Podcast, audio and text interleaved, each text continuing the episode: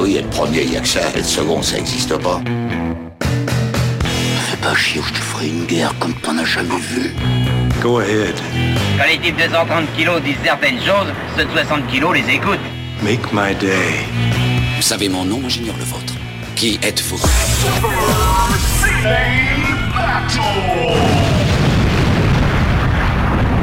Le second, c'est un con. Super Ciné Battle, c'est le podcast où nous établissons le classement ultime du cinéma. Nous prenons vos listes de films que vous nous adressez pour les classer, du meilleur au pire afin d'obtenir LA liste ultime. Ceci est notre épisode 76, un vrai épisode, et de l'autre côté du poste, depuis sa Savoie natale, j'ai Stéphane Boulet, alias... Non, pourquoi je dis ça? Pourquoi, pourquoi Natal? Est-ce que tu sais au moment où je suis né? Non, t'es né à Strasbourg, non? Euh, Non, Colmar, s'il te plaît. T'es né à Colmar, d'accord. Mais le Strasbourg, pour qui, pour qui Donc- Qu'est-ce qu'il raconte? Donc, euh, né à Colmar, le Stéphane Boulet, l'Ariel Dombal de Colmar, ça te va? Quel bâtard. Euh, écoute, euh, ça va pas, mais je vais faire avec. Comment ça va, papa? Eh ben écoute, ça va très bien, Daniel, ça va très bien. Et toi, comment vas-tu? Bah, comme un mec qui revient d'un podcast de Nanarland. Oui, voilà, bah comme un, voilà, c'est un, un polytraumatisé, comme on dit chez nous. Voilà, on, le, on va le laisser dans le bonus. euh, On en parlait un petit peu, on essaie de décrire le film sans pour autant. En renouvelant notre cheptel de vannes, on va dire. Voilà, exactement. On, on sans est, faire les vannes qu'on a fait. c'est ça, on est, on est- on est sur ce qu'on appelle un teasing tuilé. Tu vois, entre, entre deux podcasts. On parle bien évidemment d'un grand classique du cinéma qu'on pourra classer dans le marbre euh, très Oh là là. bientôt. Oui. Non mais c'est vrai, c'est vrai, il faut, C'est vrai. faut le dire. C'est un film des années 2010, donc on pourra passer euh, Alien. Redis-moi le nom de ce film horrible. Euh, Alien Crystal Palace. Alien Crystal Palace. Pourquoi je me souviens pas du, du- du titre? C'est que c'est un titre qui a été trouvé par générateur aléatoire. Oui, oui, oui. Et Ça a été mis en avant pendant la promo. Exactement, c'était mis en avant et, et en même temps, on peut, c'est peut-être le, le- finalement la- le- le- l'acte d'honnêteté euh, artistique le, plus, le plus ultime d'avoir parlé de cet aspect-là à propos du film parce que je pense qu'il n'y a pas que le titre qui a été fait généré aléatoirement par, une, par ordinateur. C'est vrai, putain. C'est un film d'Ariel Dombal, avec Ariel Dombal, et est-ce que je peux dire qu'il parle d'Ariel Dombal? Je pense qu'il parle d'Ariel Dombal à travers Ariel Dombal. C'est un grand film. C'est un, Si très grand film. On- je le, je le mettrai pas en reco, mais quand même, c'est- ça vaut le coup de s'y attarder. Et n'oubliez pas que dans 335 jours précisément, on pourra le classer. Parmi les autres classiques des années 2010, il y a beaucoup de classiques. Moi, ce qui me chagrine là-dedans, c'est que je, Ouais. je sais que tu as, une, t'as une appli, un compteur ou quoi que ce soit qui te dit ce décompte. Parce que tu, tu y tiens absolument à, à ce nombre de jours. C'est vrai, c'est vrai, j'ai Counting Days sur mon bureau. Parce que je peux pas les compter comme ça, mais par contre, je suis pas, j'ai pas genre un truc inné, mais par contre, je, j'ai le nez sur le compteur. Papa, Oui. tu sais qu'on fait les années 80. Oui, donc les- effectivement, les, les années 80, les années 80 qui ont quand même euh, cette particularité que euh, le, le numéro 1 de la liste des années 80 n'a pas bougé depuis l'épisode 2. Ah ouais? Ça fait 74 épisodes qu'il y a le même film en tête euh, Est-ce que dans c'est le classement pas- des années 80. Est-ce que c'est pas le, le film qui a duré le plus longtemps dans notre top? Enfin, Ah, mais je- un- je- ouais. Je, je pense que c'est le record all-time, quoi. Là, c'est... Est-ce que tu veux peut-être, puisqu'on replonge dans les années 80 à, partir, à compter de cet épisode, est-ce que tu veux peut-être nous, nous en reparler? Bah oui, les années 80, donc euh, euh, classement, euh, classement ultime, on a commencé par les années 80, et donc nous avons dans le top 10 actuellement, dans l'ordre, Robocop, Piège de cristal, Akira avec sa moto de Canada, Blade Runner, Les Aventuriers de l'Arche perdue, Abyss, The Thing, Il était une fois en Amérique, Full Metal Jacket et Retour vers le futur à la dixième place, juste devant mon voisin Totoro à la onzième. Retour vers le futur, un, un film beaucoup cité dans un autre film que d'autres tu as parlé, via Akira, j'ai bien compris. tu vois, t'as capté un peu la référence. Non, mais c'est ça que. Tu sais que Back to the Future est cité dans le dernier film euh, de... euh, merde, euh, euh, fou, ah, la fatigue. Un film de merde, j'en ai vu plein des films de merde. T'es con. Le dernier film de Zemeckis cite euh, Back to the Future. ah, euh, oui, euh, Marwan. Marwan. D'accord, oui, oui. bah, ah, bah, en même temps, euh, oui, il, il a le droit, finalement. c'est Mekis, c'est son. Ouais, s'il y a bien quelqu'un qui a le droit, c'est lui. ouais. C'est bien quelqu'un qui a le droit de faire une citation à, à Retour vers le futur, c'est lui. Les années 80, c'est aussi les années nanar, c'est aussi les années euh, mauvais films. Complètement. Et je pense que La fièvre au corps, Kamikaze, Cyborg illustrent pas mal ça. Et exactement, puis on, on- puis on a quand même euh, en, en- en pire film des années 80, un film qui lui aussi est en place quand même depuis euh, l'é- l'épisode 3, donc euh, c'est pareil, depuis un long moment. Le passage. Le passage, le passage. René Manzor et, et Alain Delon. Au-dessous de, des trois hommes et un couffin, encore une fois, la, la France garde le monopole des, des dernières places. quoi. Bah, c'est ce qu'on appelle l'exception culturelle française. Mais quand même, c'est quand même une décennie assez chouette. hein. c'est une décennie plutôt cool, effectivement. On va voir si euh, elle continue d'être aussi cool aujourd'hui. Oula, Honnête- j'ai- peur. Non, tu sais quoi, tu de- t'as tort d'avoir peur. C'est t'as tort. Euh, donc, pour nous faire parvenir des listes, c'est simple. C'est trois films par liste. Un titre, si vous voulez, vous la pétez. Et vous l'envoyez à supercinébattle.gmail.com. Je suis ravi des nouvelles listes années 80 que vous nous envoyez parce qu'il y a vraiment des, des listes très très originales. Parfois plusieurs listes par, euh, par mail. Et je me dis, putain, il faut que j'en prenne plusieurs. Donc, euh, oui, je pense qu'il y a des gens qui vont, qui vont repasser plusieurs fois. Bah, si on commençait tout de suite, mon gars. Eh ben écoute, moi j'étais près dans le vent de ma mère, je suis là pour ça. hein. Tu sais que j'aime bien commencer par des trucs un peu thématiques. Et alors, on va prendre une liste de Ojai. D'accord. Merci Ojai pour ta liste. Et c'est une liste euh, qui... Une liste thématique euh, sur Richard Boringer.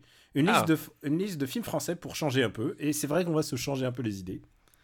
Donc, les films... Tu vois qui est Richard Boringer, c'est bon Alors, je vois très Café Malongo, tu vois Je vois, et je vois très bien qui est Richard Boringer, surtout que Richard Boringer, je l'ai croisé une fois euh, en, en vrai à la sortie d'un bar, figure-toi. C'est vrai. Oui, et je pense que le, le meilleur endroit pour croiser Richard Boringer, c'est dans un bar.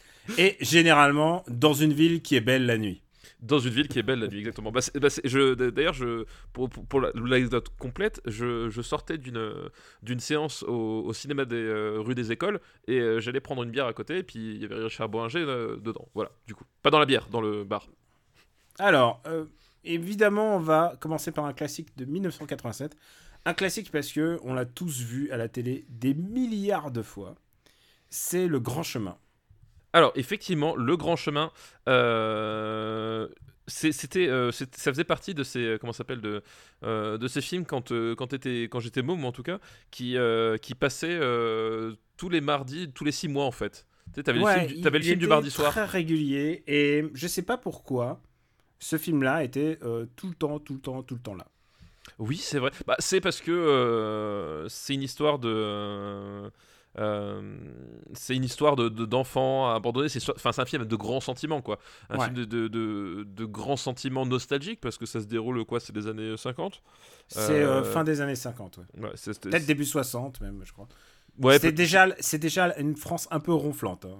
Bah, Il y, a- il y a un peu ce côté-là, effectivement, et euh, euh, voilà, et, et, et, et bah, c'est un, voilà, un film euh, de bons sentiments, euh, avec des, des, des, de- des, des, des- des- des personnages quand même relativement attachants, euh, ils vivaient des aventures simples mais à la fois universelles, enfin voilà, tout ce côté, effectivement, ça, ça en faisait le programme, euh, quand quand t'avais traumatisé les gens avec Au revoir les enfants, bah tu passais le grand chemin histoire d'a- d'adoucir un petit peu les choses, quoi.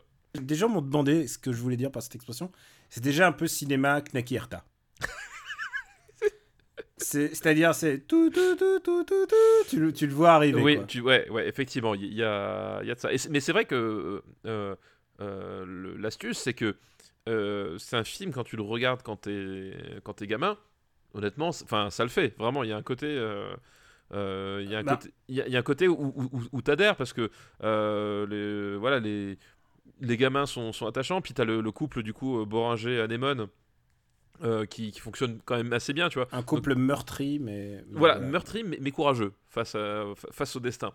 Je me suis appuyé exactement euh, tout le propos. Il y avait le petit garçon, C'est ça, exactement. et euh, évidemment, qui était leur. euh, qui était leur, leur fils. Je sais Non, si- non, il est pas c'est l'inverse en fait. Non, en fait, il est. il, euh, alors, c'est quoi l'histoire? C'est qu'en fait, il, il arrive, il est hébergé chez eux pendant euh, un été, je crois. Ouais. Et c'est ça, il a hébergé chez eux pendant un été. C'est pas leur fils. euh, c'est, il est confié en fait à ces gens-là.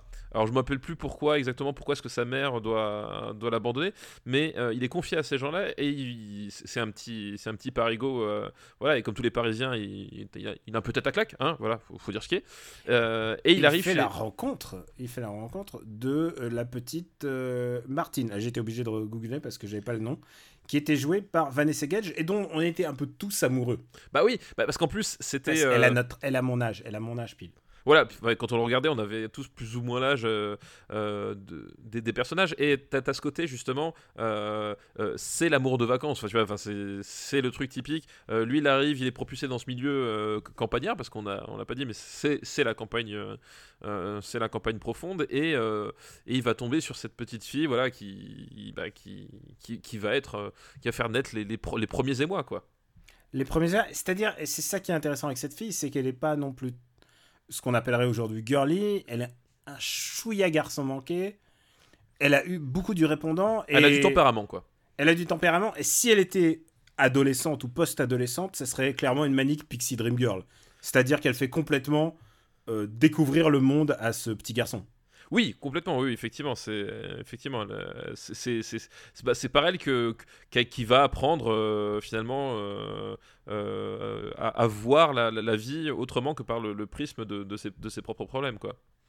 Et du coup, ça donne un film un peu touchant quand même. Bah, c'est ce que je dis, c'est un film qui, euh, c'est un film quand même à gros sabots, hein. Le- globalement quand même le.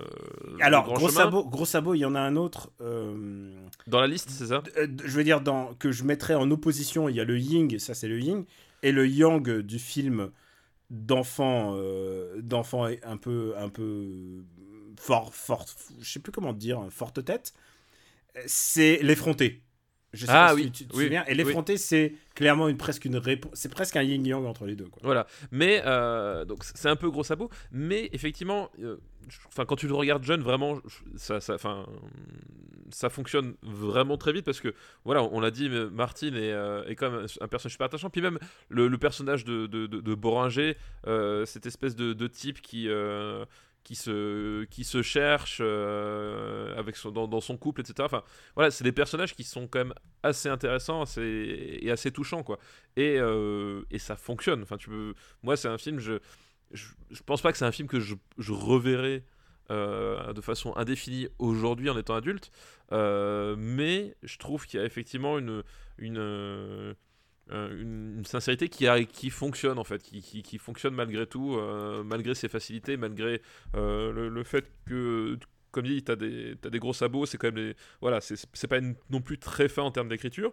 mais il y a quand même un truc qui, qui il note à son objectif, il arrive à quand même être touchant, quoi. Il y a quelques constatations euh, qui sont importantes à mon avis. C'est, tu sais, c'est le point César. C'est le point. euh, Richard Boringer a le César du meilleur acteur. Et euh, enfin, c'est pas par rapport aux autres, aux autres comédiens qui sont nommés cette année-là, mais Richard Boringer est un super acteur. C'est un, c'est un super acteur, effectivement. C'est un mec, et je l'ai vu dans plusieurs films où il m'a fait ce sentiment de, de mec éreinté par la vie. Il le tient, il le tient vraiment en fait. Il, le- il, il le joue presque pas. Enfin, il se donne pas beaucoup de mal. Et c'est ça que j'aime chez dans le l'acting de Richard c'est que- et on va beaucoup le revoir, euh, notamment les années 2000-2010. Euh, pas forcément chez Boringer, mais chez d'autres acteurs, cette espèce de manière de pas forcer l'acting. Euh, J'ai l'impression qu'il n'a pas besoin de forcer pour être bon, Richard Boringer, et je crois qu'il le fait très bien dans Le Grand Chemin. Oui, Avec ouais. Anémone, qui a aussi un César aussi. Oui, qui est aussi. Et en plus, pour le coup, euh, Anémone, c'était. euh, euh, c'est c'est un- c'est un petit côté de Chao Pantin, du coup. Euh, puisque Anémone, c'est quand même euh, hérité de, de la troupe du Splendide. Et euh, voilà, là, on et est là, sur- elle a un rôle sensible. Elle a un rôle sensible, un peu torturé. voilà, enfin, on, on est, on est sur, un- sur une composition qui est différente, quoi. Mais le film manque le César du meilleur film. Alors, je vais te les faire parce que j'aime bien, j'aime bien te les... que tu comprennes un peu. Ah, donc, Le Grand Chemin perd en compagnie de Les Innocents d'André Téchiné, Ouais. de Sous le Soleil de Satan de Piala. Ah oui, bah oui. Bah, tu m'étonnes. Ouais, ouais. c'est Sous le Soleil de Satan, je sais même pas comment il est arrivé là. Genre, euh, c'est tellement pas César. Oui, c'est- mais, mais parce que, enfin, du coup, euh, si c'était les Césars, c'était après Cannes, en fait. Oui. Oui, bah donc forcément, ils étaient peut-être un peu obligés aussi à un moment donné de, de, de faire. Ah, en fait. Euh, ouais, là maintenant, ça s'est passé. hein. Voilà, voilà. Il y a Tandem aussi de Patrice Lecomte qui a perdu. Ah, c'est vrai que c'était la même année. Et ils ont tous perdu face à Au revoir les enfants de Louis Malle. Ah oui, bah alors. bah, Ah, genre le, le, le blockbuster de la chiale. Ah oui, bah, je, je l'ai cité tout à l'heure, mais au revoir les enfants, c'est voilà, c'est. Genre, tu sors la même année que Au revoir les enfants, c'est bon. ouais, calcul, les gars. Exactement, là, fallait pas. Et il y a un autre truc que j'ai remarqué en, en- juste en googlant, parce que vraiment, c'est un film que j'ai vu des zilliards de fois. hein, parce que je, vraiment, je m'en souviens assez bien. Il y a toute une séquence où, genre, il parle de faire, de faire pipi dans l'église. Enfin, ça m'a même marqué à l'époque. Parce que, évidemment, c'est une petite, c'est des petites canailles, hein, les deux garçons, les, les, deux, les deux enfants. C'est l'affiche du film qui dit Le bonheur est dans le pré. Ah, c'est bon ça, Genre, déjà à l'époque, quoi. c'est bon ça. Donc, où est-ce qu'on va classer ce film qu'on aime bien donc de Jean-Louis Hubert? Rien à voir avec le chanteur. non, rien à voir. Parce que c'est Jean-Louis Aubert, le chanteur. Là, c'est Jean-Louis Hubert. Qui, a, Euh. qui a adapté son propre bouquin, je crois. Euh, Où est-ce qu'on va placer Euh, Euh, alors, un film qui parle d'enfants. Est-ce que c'est mieux pour toi que.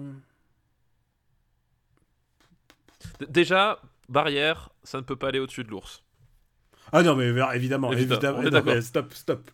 Y a- pour moi, il y a peu de choses qui peuvent aller au-dessus de l'ours. hein. Voilà. Et en plus, je veux dire que l'ours, il est entre le petit dinosaure et le choc des titans. Et il y a aussi l'été, il y a Nostalgia. Et l'été meurtrier. Non, non, non, non. Non, non, je pense on- on que- d'accord. Par contre, un film d'enfance, je le mettrais entre la dernière tentation du Christ et le tombeau des Lucioles. Euh, alors, où est-ce qu'ils sont? Guide, guide mon regard, Daniel André. 102, 103. 102, 103. Euh, Ah oui. Euh, Tu le mets donc au-dessus de Chérie, j'ai rétréci les gosses.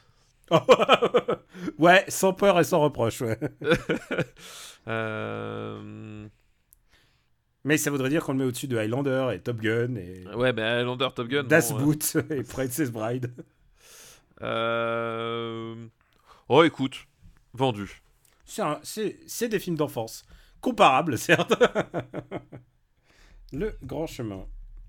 Et donc, 103ème. Et c'est une bonne place. C'est une bonne place.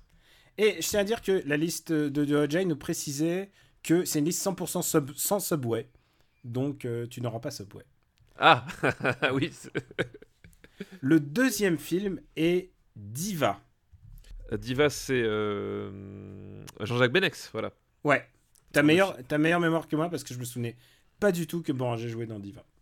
Euh, moi, je m'en souviens et euh, je m'en souviens parce que j'ai- j'ai- il y a, un souvenir fa- familial autour de, de Benex, je, je sais plus exactement quoi, mais je sais que hum, à un moment donné, je sais plus qui, si c'était euh, ma tante ou quoi que ce soit, qui avait un- une espèce de passion pour Benex à un moment donné. Du coup, on les a, les ai- tous vus à la même période, tu vois. Euh, c'était un peu étrange. euh, je crois que je les ai jamais revus depuis, mais genre j'ai vu tous les Benex d'un coup, tu vois. C'est- Ah, c'est vrai ah ouais, un, bah, Ça de lui a fait package plaisir. un espèce de package comme ça. euh, du coup, c'est un, réalisateur, j'ai euh, un, un, un- un souvenir assez, euh, assez, euh, assez brutal quand même avec son cinéma, du coup, ça fait. Parce que c'est des films qui sont quand même très, euh, très bizarres. Enfin, on en reparlera peut-être, mais Roselyne et les Lions, par exemple, c'était chelou, quoi.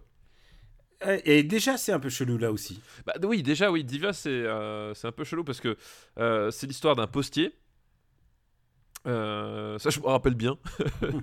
que le, le personnage principal est postier et euh, qui euh, qui va en fait qui, qui est fan en fait d'une d'une diva donc d'une chanteuse et qui à la suite d'un d'un enregistrement pirate qu'il va faire va se retrouver bah, va se retrouver traqué en fait par un concours de circonstances et, ça, ça donnait une espèce de, de film de de, de, de track mais pas complètement polar non plus euh, euh, qui, euh, qui, qui, voilà, qui, qui, va, qui va se dérouler cette espèce de chasse à l'homme un peu bizarre et moi ce qui m'avait vraiment marqué dans, dans Diva c'est que le personnage principal donc le, le postier et je suis incapable de te dire qui, qui jouait le, le personnage principal Alors moi, je suis obligé de, de me documenter. C'est Frédéric Andry. Frédéric.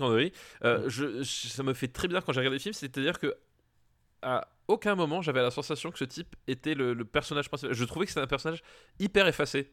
C'est-à-dire que il, il- il- il- il- il partait avec son, du coup, avec son, son, attirail de, postier, et il allait d'endroit en endroit, et en fait, les, espèces de micro-scènes où il croisait des personnages qui euh, étaient à chaque fois plus importantes que, lui-même en fait. Il y avait un truc très, très étrange je trouvais dans la, façon de décrire ce personnage et, euh, de- de raconter son histoire quoi.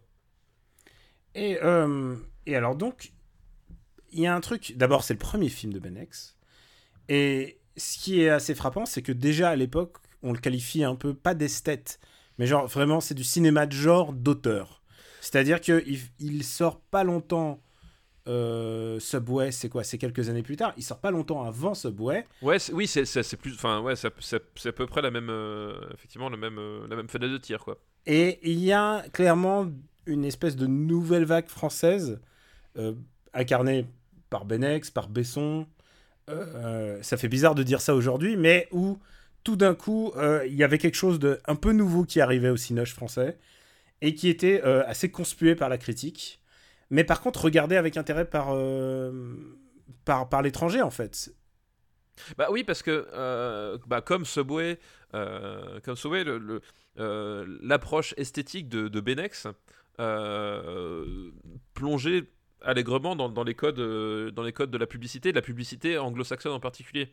Et c'est-à-dire qu'on on avait effectivement une espèce d'approche. On était, euh, comme dit, on est sur une, sur une histoire de, de c'est presque Hitchcockienne la base, hein, un type qui, qui fait un enregistrement et qui en fait récupère un enregistrement qui a, qui a rien à voir et qui se retrouve traqué. traqué parce que parce que c'est des flics pourris en fait je crois que c'est ça l'histoire hein. Euh, dans mon dans mon dans, mon- souvenir, c'est que c'est une histoire de flics pourris qui se mettent à, le traquer. Donc t'as as côté, euh, ce côté film de genre, et en même temps cette volonté de faire un, post-film de genre déjà, alors que tu vois, euh, le, film de genre français a pas forcément une existence euh, très très facile. En, essayant d'appliquer des critères esthétiques qui, qui dépassent à la fois le cinéma français classique euh, et à la fois qui, qui, qui, qui, qui dépassent le, ce, que, ce que faisaient les Américains, c'est-à-dire euh, prendre du côté des Américains, mais complètement à côté quoi.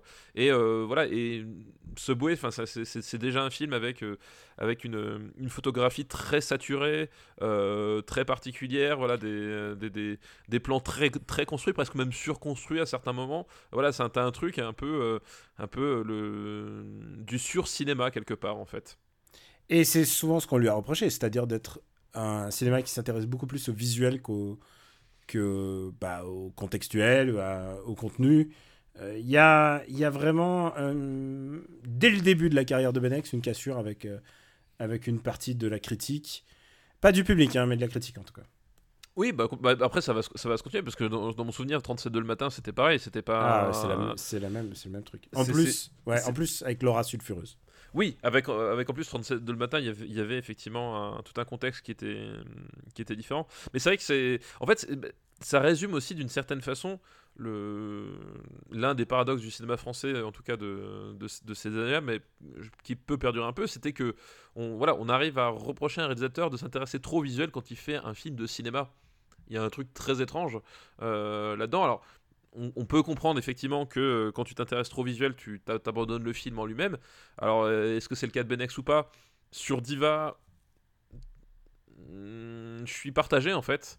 Euh, dans le sens où, comme dit, en fait, le problème c'est que je, je trouve le personnage principal pas intéressant. Et en fait, une, enfin, moi j'ai jamais Ah, il est transparent, ouais. Il est complètement transparent et en fait, j'ai jamais Je réussi pense à que c'est volontaire. hein. et je pense que c'est volontaire. Mais le problème, c'est que du coup, en fait, ça donne une, une espèce d'impression de film à sketch, en fait, à, à, à, à Diva. Moi, pas, moi, genre- moi, si le mec il me dit c'est une référence à, à l'étranger de Camus, je, je pourrais le croire, tu vois aussi. Ouais, mais en même temps, Je pense pas que ça soit ça. mais- je pense pas que ce soit ça, mais justement, enfin moi, quand je, moi, ce film, je le, je l'ai vécu comme ça, c'est-à-dire que le type, il, il va d'un endroit à l'autre, il rencontre des personnages à l'autre. Alors, t'as, t'as, t'as toute une gal- galerie de personnages et de situations, et en fait, euh, finalement, les situations sont plus intéressantes que le, que le fil conducteur, quoi. Et euh, et t'arrives pas, contrairement à ce que faisait par exemple euh, pour name drop un, un autre cinéaste qui faisait du, enfin français plus ou moins, mais dans- pendant les années, contrairement à ce que pouvait faire un Polanski sur un Frantic, tu vois. Ouais. Euh, là, on est, on est sur un truc effectivement où euh, tu vois un espèce d'exercice de style derrière, et je pense qu'effectivement l'abstraction du personnage principal est recherchée, mais le problème c'est que je trouve qu'elle n'est pas maîtrisée.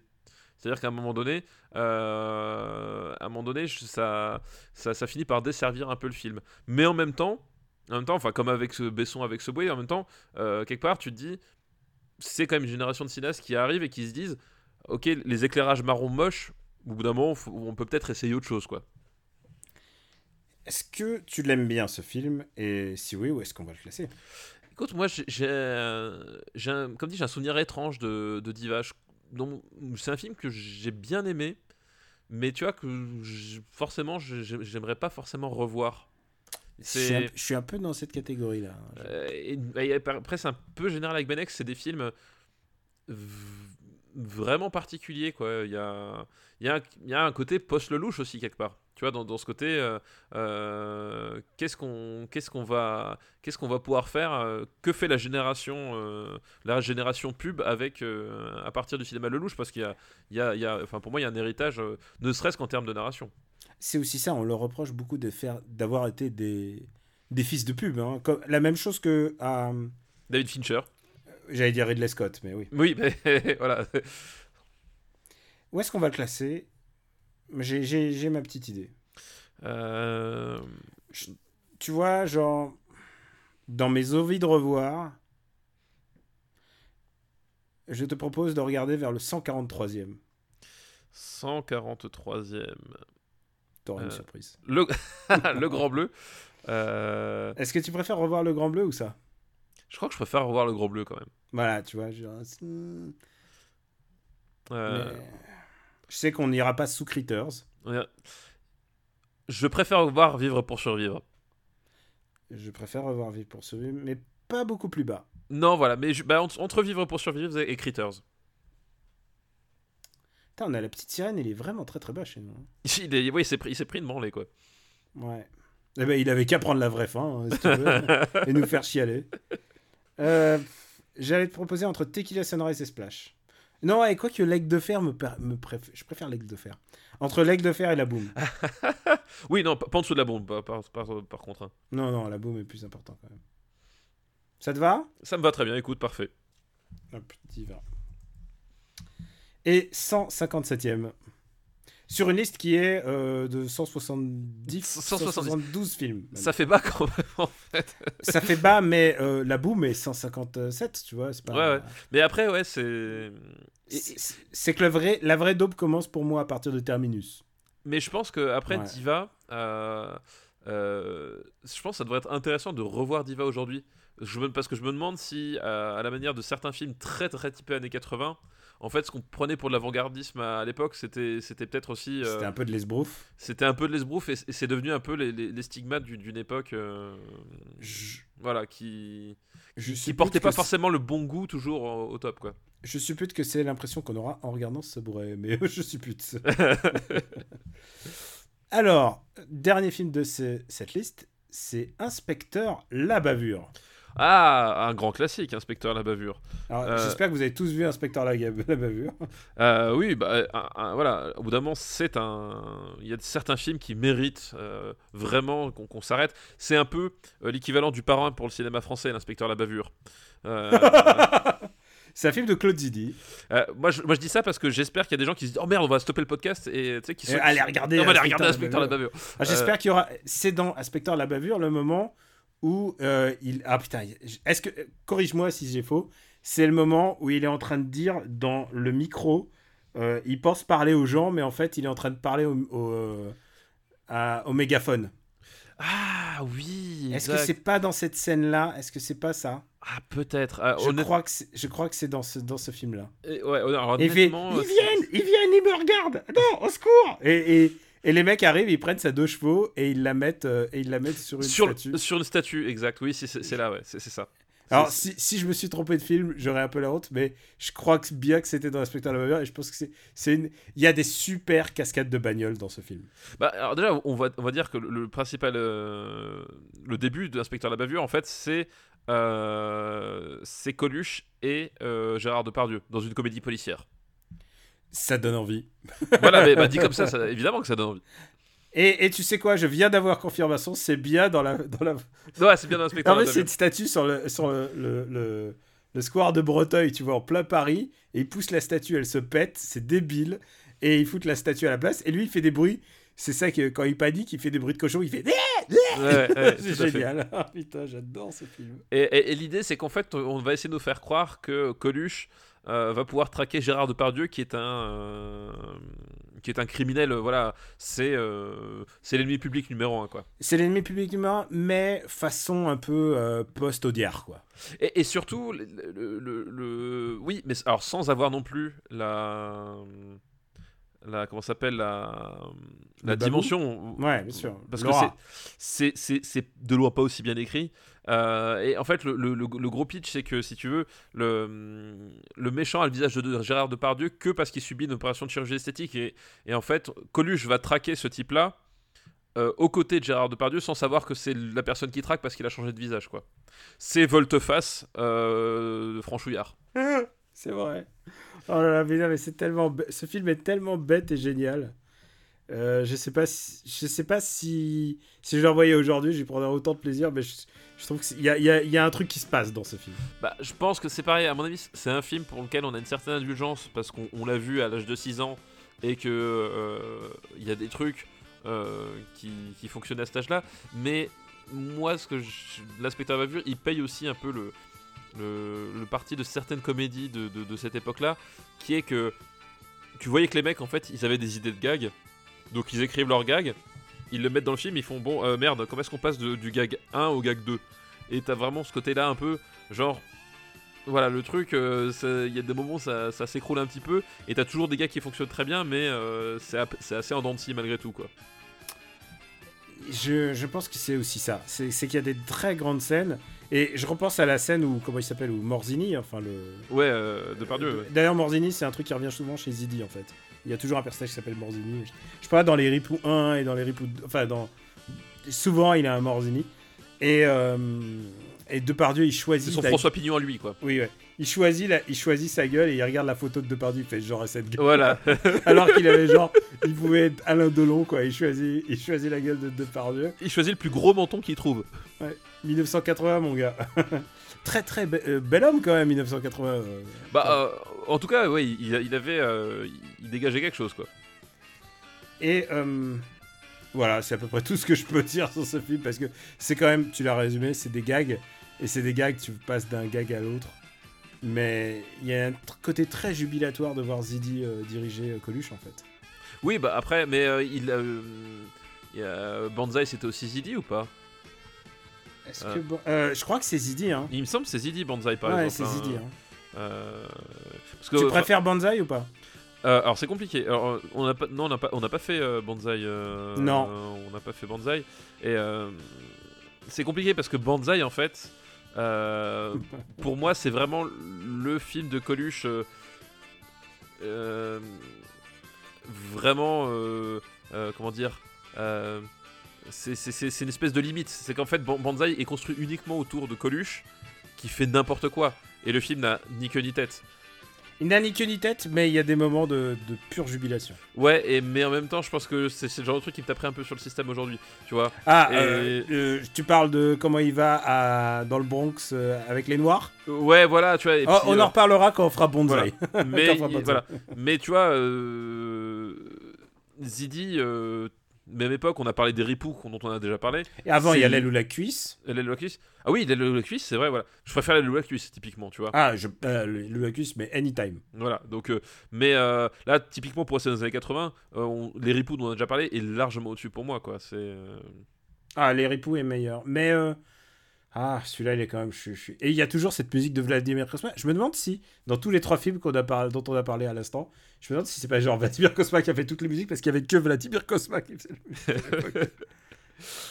Euh, où est-ce qu'on va le mettre? Euh, bah écoute, Attends, déjà, où, où sont les ripoux? Euh, les ripoux. Les ripoux est 82e. Ça va largement en dessous. Où sont? Parce que les rois du gag, parce qu'on en avait parlé. Ah, ah ouais, non, c'est mieux que les rois du gag. Euh, Peut-être. Alors je sais, je sais pas. Je pense qu'ils Ah souffrent. non, c'est mi- c'est mieux que les rois du gag. Non, Je non, pense- je suis désolé, les rois du gag, c'est des blagues contextuelles, ça me fait rire parce que c'est souvent naze, mais, mais Inspecteur la bavure est bien au-dessus.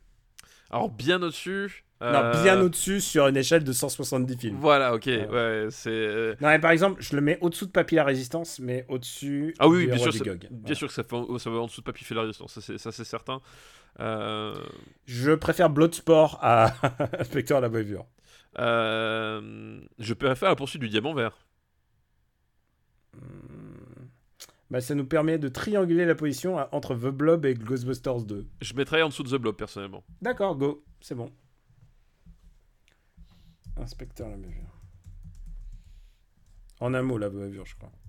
Euh, euh, peut-être. Alors là, j'ai pas le. C'est pour notre bot que tu dis ça, c'est ça? Ouais, exactement. Donc, euh, ah non, attends, c'est peut-être deux mots, je sais rien. Faudrait que je peut-être euh, vérifier. Parce que c'est pas son nom en fait. Il s'appelle ouais. pas, il s'appelle Ah pas Jean-Michel mots, C'est en deux mots. C'est en deux murs, d'accord. ouais. Putain, vraiment. Clouless Daniel. Hop là. Bah, on va remercier la liste de Ojai. Merci Ojai pour ta liste. Et on va passer à une liste qui nous est envoyée par Shenron Vanessa. Merci Shenron Vanessa. Entre parenthèses, Vanessa. Ah bah Shenron, Voilà. c'est difficile à porter quand même. hein. Des parenthèses dans son prénom, euh, c'est pas évident. Et elle nous a envoyé une liste qu'on va se faire un plaisir de classer, avec que des films inédits, j'ai l'impression. C'est les films animaliers pour faire chialer les enfants. Oh là, oh là, oh là. Ça, ça, c'est la sans liste de Daniel euh, tout craché. Oh, et c'est une liste euh, Benjamin François aussi, je dirais. Ah, il y a des rats? oh, c'est dégueulasse. Le premier film de la liste, c'est Les Aventures de Chatran. Euh, Je ne l'ai pas vu. C'est vrai? Ah ouais, là c'est garanti, je les ai pas vus là. Ah, sérieux? Ah non, pas vu du coup. Ah bah écoute, c'est- ça rentre dans les devoirs. Tu, tu le rajoutes au, au- au fichier. euh, Un fichier devoir. Quelqu'un, devoir. tiens, juste au moment où on a enregistré, quelqu'un nous a dit qu'on n'a pas fait la suite de des dia- euh, le, la poursuite du diamant vert. Euh, ah, c'est possible, ouais. Et on l'a laissé en, on l'a laissé en suspens. C'est vrai? Mais attends, Ouais. alors, c'est- parce que moi je l'avais vu la, la suite. toi, Ah, ça doit être moi, c'est moi qui l'ai pas vu. C'est le diamant du Nil, c'est ça? Ouais. Euh, Parce que moi je l'ai moi, je l'ai vu. J'ai ouais. l'impression de l'avoir vu, moi. Je, je- C'est vachement Et- nul. Oui, oui c'est- vraiment nul, ouais. C'est peut-être qu'on l'a pas classé, je sais plus. Bah écoute, Mais, je euh. Bah, vérifiez parce que moi, moi c'est sûr, je l'ai vu. Je, je me rappelle de, de- de la- de la scène du, euh, du, du jet, euh, Ouais, ouais, ouais. ouais, machin. ouais. C'est. Et et tu sais quoi? Juste, je vais même réécouter le truc parce que juste à tout hasard, je vais être sûr de pas le remater. Mais alors, les aventures de Chatran, tu pars sur quelque chose de grand. D'accord, ok. C'est un film de chat. Bah, alors forcément, je t'annonce, Daniel, euh, ça ne peut pas aller en dessous. euh, au-dessus, je dis, enfin en dessous, de, de de Blade. Runner. Voilà, ça va forcément au-dessus de Blade Runner. euh, c'est un film de chat. voilà, c'est, j'annonce, hein, voilà, j'annonce. Et il faut le voir dans la bonne version parce que c'est un film japonais en fait à la base. Ah donc il y a une euh, version enfin, non, censurée un parce qu'il y a, non, y des coïts de chat, c'est ça? Non, c'est un film réalisé par un japonais. Et, euh, et il a été un peu martyrisé lors de sa sortie, euh, différentes sorties. Moi, je l'ai vu en salle en France, figure-toi. Eh ben, eh ben écoute, non, je, je- je ne connais absolument pas. J'espère que tu auras un avis sur Antarctica. Encore une fois réalisé par un japonais. Alors Antarctica, euh, ça me dit quelque chose. C'est les aventures de Taro et Jiro. Et pourquoi je m'en souviens si bien C'est parce qu'on l'a regardé à l'école, mon gars. Euh, c'est une histoire de, c'est une équipe de- de- de- d'explorateurs, c'est ça en fait. Hein, Ça euh, se passe dans l'Antarctique. C'est The Thing sans, sans la bête en fait. Euh, euh, c'est c'est pas The Thing, c'est c'est l'histoire de chiens. En fait, ils abandonnent les, Les chiens de traîneau en fait. Hein. Ils abandonnent les Ouais. chiens de traîneau et ils pensent qu'ils sont morts. Et, euh, et bah, c'est le sujet du film. Tu l'as vu ou pas? Ouais, je, je l'ai vu, mais alors euh, je l'ai vu peut-être euh, il y, a- il y a longtemps, mais effectivement je l'ai, je l'ai vu et c'est un film avec l'acteur dont on parlait, Ken Ta- Takakura. C'est avec Ken Takakura, exactement. ouais, bon, je ouais. pense. Est-ce que tu es à même de le classer ou pas? Honnêtement, j'ai un souvenir vraiment très diffus. Je, je sais que j'avais bien aimé. Tu veux le Euh, regarder ou est-ce que tu mais- penses que tu peux Parce que moi, je peux, je peux te le mettre. hein. Je pense que ça va au-dessus de Blade Runner. Pourquoi? Parce qu'il y a des, parce Parce qu'il y a des chiens. Il y a des chiens. Euh, je- dans mon souvenir, j'ai un souvenir agréable, mais je pourrais pas en parler en détail. Donc à la rigueur, ouais, on, on- peut-être le revoir, pourquoi pas, ouais. Oh, Putain, s'il te plaît, revois-le avec tes enfants. Bah de toute façon, c'est à cet âge-là, enfin, je veux dire, euh, voilà quoi, c'est C'est un bon film pour enfants. Ça nous apprend que le monde est cruel. que le monde est cruel, exactement. Et j'adore, j'adore Antarctica. Je préviens tout de suite, Antarctica, ça va dans le, ça va haut. Eh ben donc déjà deux films euh, dans. Ah là, bah, écoute le troisième, je sais que tu l'as vu. C'est Rock, c'est Rookie. Ah, Rox et Rookie, Rox et Rookie, euh, euh, grand souvenir de cinéma personnellement. Bah ouais, on l'a tous vu quand on était gamin. Euh, vraiment grand grand souvenir de, de- cinéma. Euh, en plus, euh, c'est- rare d'avoir des personnages principaux qui sont roux. Et moi à l'époque, je m'identifiais donc beaucoup à, ce, à ce personnage-là. Grand film de sur. eh ben, c'est un peu comme euh, comme Caris et Booba, tu vois. Euh, C'est l'amitié inter, inter, euh, intergénérationnelle. Inter- interraciale. intergénérationnel, ils, sont nés dans le tiers et puis un jour ils se croisent à Horsley et puis ils se rendent compte qu'ils sont frères ennemis, tu vois. C'est euh, c'est un peu ça l'histoire. C'est exactement ça. Tu as bien, tu as bien résumé l'histoire. Alors, Rox et Rookie, donc The Fox and the Hound en VO. Qui est un Et- bien moins bon titre, excuse-moi, mais euh, je, je préfère largement Roxy Rookie, tu vois. C'est peut-être parce que tu as été traumatisé par la chanson Rox et Rookie de Dorothée. Euh, je pense, j'ai- j'étais traumatisé par beaucoup de choses, mais ça, faisait sans doute partie, effectivement. Rox et Rookie. Ouais, non, non, non, je sais, ouais, non, non, ouais, oui. Mené orphelin. Né, né, né, né, né, né, né, né, né, né, né. Ce qui donne le secret, c'est l'amitié. Je sais pas si c'est ça en fait ou si je mélange d'autres trucs. Ou si- ouais, aussi, tu. euh, Tu sais, je mélange. Parce que de toute manière, un générique de AB Productions à l'époque, c'est terminé toujours. Enfin, après, c'est terminé toujours par l'amitié. Donc, je sais pas si j'extrapole tous les, tous les génériques. euh. Après, ouais, c'est juste une question de changer. T'as l'amitié. Hop, tu vois, voilà. T'as- t'as- t'as- Hop, t'as déjà deux, deux génériques. c'est l'histoire d'un d'un chien, D'un chien de chasse, d'un chien de chasse. Parce que et, c'est important, euh, d'un d'un renard. chien de chasse et d'un renard. Voilà. Voilà, d'un renard. Et euh, en fait, il se. euh, L'histoire, c'est que le, le- le renard est orphelin. Parce qu'évidemment, il faut commencer toujours par des histoires d'orphelins, sinon c'est pas, pas drôle. Et il est recueilli en fait par une, par une fermière. Et c'est là qu'il fait, euh, fait la connaissance. Le, le renard, attention, c'est Rox. Euh, et il fait la connaissance donc de, de Rookie, qui est donc un chien, Un qui est un chien de chasse. Voilà. Et qui est un chien de chasse qui, qui lui aussi est un chiot en fait au moment où il se rencontre. Quoi. Et donc, ils sont super com- com- copains quand ils sont tout petits. Mais Voilà. à la fin, ils sont plus amis. Ah, ils sont plus amis parce que le déterminisme social euh, les empêche de, rester amis et surtout euh, pousse euh, Rookie à devenir euh, même c'est même pas qu'ils sont plus amis, elle pousse Rookie à devenir le l'antagoniste de, de, Rox. C'est comme si voilà de, deux personnes vivaient ensemble et qu'il y en a une qui part en école de commerce et qu'après ça devient le manager de l'autre. Tu vois, quand une fois qu'ils se retrouvent dans la vie, dans le monde du travail, quoi. C'est un peu ça l'idée. C'est c'est exactement ça. Je sais pas comment tu as pu mieux résumer les, fonctions sociales de ce film. Voilà, et, euh, et, et- honnêtement, moi, c'est un film que j'adore, vraiment. Je, trouve que le, justement toute la, toute la dimension euh, tragique qu'il y a dans cette espèce d'a- d'amitié, euh, d'amitié contrariée, qui en plus, c'est ça, enfin, je trouve c'est là où le film fonctionne bien, c'est que tu comprends vraiment que Rookie devient le méchant, mais que c'est pas de sa faute. T'as vraiment un côté, euh, il est contraint, il est forcé, c'est comme ça qu'on l'a élevé, c'est pour ça qu'on l'a élevé. Euh, et et t'as ce côté, euh, voilà, t'as t'as ce côté vraiment tragique qui, qui, qui se noue, et j'adore cette histoire, quoi. Et d'un point de vue technique, c'est aussi celui du, de la fin d'une ère pour Disney. Oui, c'est la fin où les derniers grands animateurs de l'ère Disney travaillaient encore dessus. C'est-à-dire, il y a tout un. Je sais pas si vous connaissez, sans être. euh, Il y a ce qu'on appelle les Nine Old Men de Disney.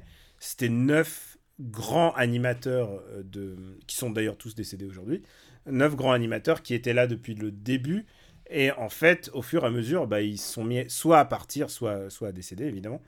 Et là, c'était la dernière fois que euh, bah, ces, ces talents, en fait, qui aussi servaient à former les, les nouvelles générations, ont exercé. Il y a eu un vrai souci, euh, pas tant avec ce film-là, mais que euh, toute cette génération de films qui se sont pris beaucoup de sauts sur la gueule parce qu'ils étaient considérés comme inférieurs à toute la série de tous les films qui venaient d'avant, en fait. Oui, ouais, bah oui, bien sûr. Euh, genre Robin des Bois, Bernard et Bianca et toute compagnie, quoi. De toute façon, c'est tout le problème des, des passages de flambeau. euh, quand en plus, t'as, t'as, un- un tel monopole. Enfin, je veux dire, l'animation Disney, euh, en, en termes de, de ne serait-ce que de réseau de distribution, t'avais pas d'équivalent, tu vois. Euh, et ça aussi, peut-être, ce qui a, ce qui a été le problème du studio pendant longtemps, c'est que euh, il y avait Disney et point barre. Enfin, il y avait- d'autres gens qui faisaient des dessins animés à côté, mais Non, mais Don Bluff est parti pendant ce film-là, je crois. Voilà, ouais. Et, euh, et- effectivement, voilà, c'était effectivement, euh, du coup, comme ils étaient un peu seuls en, seuls en, en tête, enfin, tu vois, c'est pas. quand- typiquement, exemple typique, c'est quand on a commencé à connaître, connaître Miyazaki en Occident, on- ouais, Miyazaki, c'était le Walt Disney japonais, quoi. Et à tel point qu'ils ont fini par dire euh, à leur filiale euh, rachetez ce studio. Voilà, voilà, fait- faites, euh, faites en sorte de vous le mettre dans la poche. ça, ça, ça, ça, ça- ça peut être bien pour l'image. Voilà. C'est un film qui a son charme quand même. J'aime bien le- l'esthétique de ce, globale de ce film. Je trouve que on, on l'a- il a souvent été décrié parce que euh, il y, a, y a stock animation, tout ce que tu veux. Et aussi parce que bah, les grands animateurs sont partis ou c'était le dernier. Genre Don Bluff finalement. Je trouve qu'il y a un truc. tr- Si t'aimes la campagne, euh, comme moi en tout cas, si t'aimes la nature, il y, a un- il y a un vrai contact avec la nature. Il y a une vraie cassure, je disais avec ce film-là, c'est que le suivant, c'est Taram et le chaudron magique. Oui, C'était genre, genre oh, on a fait autre chose. Quoi. Voilà, ça. Non mais et puis non, moi ce que j'adore, c'est enfin c'est euh, c'est tout le troisième acte de, ce fi- de ce film-là en fait. C'est euh, moi je trouve toute la séquence de la de la traque, euh, de l'orage et puis de, du, du sauvetage. Je trouve toute cette toute, toute cette séquence-là euh, euh, en, termes na- narratifs, mise en scène, y y a- je trouve ça vraiment puissant en fait. Il y a vraiment euh, y a, voilà, c'est une séquence moi qui m'a marqué euh, marqué profondément quoi. C'est un film qui a peut-être pas les qualités techniques de ses prédécesseurs, mais j'ai envie de te dire pour une fois, Osef, je trouve que c'est un, un film qui a beaucoup plus de cœur que tous les autres films de, cette décennie-là de, Disney. Ouais, complètement. C'est ça le truc, c'est qu'en fait, effectivement, euh, effectivement, c'était c'était peut-être pas le, le- le fleuron en termes d'animation pure, mais euh, mais finalement, euh, c'est effectivement c'est comme reprocher à un film. Euh, qu'à un moment donné, t'as as, deux ampoules qui fonctionnent pas bien sur le, sur, sur le plan, alors que le que l'intensité de, de l'intensité de, des, des personnages, des situations euh, est, est à son comble, quoi. Au bout d'un moment, tu, tu oublies tout ça. Et je veux dire, moi, c'est c'est voilà, j'adore ce film. Je trouve vraiment ce film euh, Je pourrais le formidable. revoir sans aucun problème. Ouais, pareil. On va le classer alors. Ah bah on va classer Roxy Rookie, ouais. Où, est-ce qu'on a eu du Disney dans celui-là? Il y a Euh, Basile, 106ème, et je pense que c'est mieux que Basile. Ouais, ouais, ouais, ouais. euh, oui, oui, oui. C'est mieux que Basile. Il y a le petit dinosaure. Est-ce que c'est mieux que le petit dinosaure Ah, je préfère Oxaoki au petit dinosaure. Genre, il y a- Pour moi, il n'y a pas de. Il n'y a même pas à tergiverser. Euh, Bah, attends, je regarde un peu les autres. Il y a Kiki la petite sorcière. Il est où, Kiki? Kiki, on l'a mis. euh, Il est où Kiki? Il est où le Kiki? Il est 75e. Alors, Je préfère Oxaoki à Kiki. Hmm. Je préfère Oxaoki. Je trouve que Kiki est plus audacieux quand même. Ah, je, je trouve pas, moi, Kiki. Je trouve que Kiki, je peux le revoir beaucoup plus souvent. Moi, je trouve pas. Je trouve que Kiki, c'est un. C'est un film. C'est vraiment le, le Miyazaki mignon. Enfin, vraiment, c'est un film. Ah ouais, non, je- mais je trouve, je trouve que c'est beaucoup plus fin que être un Miyazaki mignon. Mais, Mais il a ouais, beaucoup de d'angles de redécouverte. C'est peut-être pas le, le classique, euh, Ouais, grand mais classique je- Miyazaki, mais je trouve que c'est un grand, grand film. Mm, Ouais, je- non, je trouve pas que c'est un grand film, justement, moi, euh, Kiki la petite Ah, sorcière. moi, je, je pense que c'est pas du tout un film mineur, Kiki. Mais euh, si, si tu veux attaquer Kiki en disant que c'est un film mineur, non, je, pense que c'est. Mais par exemple, euh, bah dis-moi, dis-moi où. euh, je pense pas que ça aille au-dessus de Pat Labor, tu vois, par exemple. C'est un film d'animation. Attends, où est-ce qu'on a mis Pat Labor? Pat Labor est 53e. Ah non, ça, non, ça va pas au-dessus de Pat Labor. Non, moi, je voyais quelque chose. Il y a euh, Fievel 59 pour l'animation. Je pense Ah. que Fievel est plus puissant que Roxy Rookie. euh, Alors, attends, du coup. Je pense que le, le Don Bluff, justement, est plus fort que le Crypto Don Bluff. Don Bluff, je crois qu'il est même pas crédité d'ailleurs. euh, Moi, déjà, ça va au-dessus de, euh, de Rocky 4. Ah, ok, Granted. Euh, euh, après, Donc ça va au-dessus du Baron de Munchausen, un autre film pour enfants. ouais. Après, je le mettrai pas au-dessus du Père Noël est une ordure. Bah voilà, bah tu. tu... Au-dessus alors, pour enfants, le Père Noël est une ordure. Mais je préfère, à titre personnel, je préfère regarder Mr. Dynamite. Eh ben alors, alors, on, on le met en dessous de Mr. Dynamite. D'accord, hop. Mais En- au-dessus de Rambo 3. Putain. Rock Rocky entre Mr. Dynamite et Rambo 3. Et Est-ce que est-ce que C'est c'est une pas place de notre, marbre. euh, Est-ce que c'est pas notre ah, c'est Rocky R Est-ce que c'est pas notre Disney le mieux classé? Euh, sans doute. Alors ça dépend. Est-ce que tu considères Who Framed Roger Rabbit un, un Disney? Euh, pas vraiment, non. Non, ouais, parce que euh, chez nous, il est très haut classé, euh, Roger Rabbit. Bah, on en a fini avec cette liste. Merci, pour cette liste. Merci Shenron. Merci Shenron, euh, entre parenthèses Vanessa. Et on va passer à une autre liste qui nous est envoyée par Amy Deter. Merci Amy Déter pour ta liste. Et c'est une liste qui s'appelle I Believe I Can Fly. En Ah. référence à une chanson d'un prédateur. Oui, oui, j'ai- cru comprendre. J'ai Ouais. pas bien suivi l'affaire, mais j'ai cru comprendre que. C'était une reco que j'ai fait dans After Eight. Et effectivement, euh, c'est pas Jojo. De ce que c'est pas R. Kelly n'a pas l'air d'être un mec sain d'esprit. Je pense que c'est même un criminel. et qu'il faut le foutre en tôle, mais très vite. Mais malheureusement, ça va être compliqué. Parce qu'il parce qu'il est riche. Oui, c'est. c'est- Ouais. je- je- je- C'est je- quoi je, je relisais un vieux comics d'Iron Man et à un moment il disait ouais faudrait appeler le c'est un comics des années 80 et il disait ouais faudrait appeler, faudrait appeler euh, Bill Cosby pour présenter le, le truc enfin présenter le truc Bonne idée, fait oh là j'ai fait oh là dif- different time bonne idée, les gars. premier film de cette liste c'est un film de Zucker Abrahams et Zucker qui s'appelle Y a-t-il un pilote dans l'avion et Scroll the fuck up On l'a pas encore parlé euh, Non, je crois pas qu'on ait. Y a-t-il. Attends, je vérifie. Tu vérifies Non, non, on n'a pas parlé, effectivement. Non, non, je croyais. Ah non, non, vraiment, je, je, je m'en souviendrai quand même. Est-ce que tu aimes ce film? Alors, y a-t-il un pilote dans l'avion Je pense que euh, je l'ai vu, euh, je pense, 40 fois. Euh, Je l'ai vu au moins 40 fois et alors je peux le revoir encore 40 fois de plus. Euh, vraiment, c'est- le film pour moi de vidéo club. euh, enfin, c'était. je l'ai revu 40 fois. Après, je l'ai vu à un tel point que finalement, ça, ça, ça a fini par, me, par un peu me dégoûter de la formule en fait. Ah merde. Ah oui, c'est vrai que c'est peut-être la quintessence de la Formule R. Et, euh, et alors, on, on- on en reparlera au moment d'un autre film parodique, parce que c'est ça en fait. Euh, un pilote de l'avion C'est un film parodique, pour le coup, c'est- vraiment. euh, C'est même pas, c'est pas un pastiche, c'est-à-dire qu'à aucun moment il ne cherche à être un vrai film, entre guillemets. Euh, c'est pareil, c'est une succession de gags qui va jouer sur les clichés de, euh, du film catastrophe. Et comme on aime les films catastrophes, et ben Voilà. ça cartonne. Euh, et et c'est un genre, c'est un genre qui, qui, qui, est- qui était très américain pendant les années 80-90. Euh, et il y a un autre fleuron euh, de ce, de, de ce style-là qui, qui est extrêmement apprécié et qui en fait j'ai appris à détester avec le temps. Donc, mais on en reparlera le, le jour où ça vient. Tu me donnes un indice sur ton écran? Euh, euh, L'indice. Leslie non, non, œuf sur le plat. Ah ok, d'accord, je vois. Voilà. D'accord. Bah là, on va plutôt parler de euh, maman qui a chié dans le ventilo. oui, c'est ça. Euh, Et, et alors, c'est un film qui est assez rigolo parce que les VF étaient de qualité à l'époque et ils se sont cassés le cul à faire des... une VF intéressante. bah, je ne l'ai jamais vu en VO. C'est vrai? Bah non, jamais, jamais de la vie. euh, C'est, un, film que je regardais à une époque où, Mauvais jour pour arrêter la coke. euh, c'est un film que je regardais à une époque où la, la version originale, ça, ça n'existait pas en, dehors de, de trois cinémas parisiens. euh, voilà quoi. Enfin, je veux dire, euh, là où j'étais dans les vidéoclubs, euh, c'est un concept qui n'existait pas.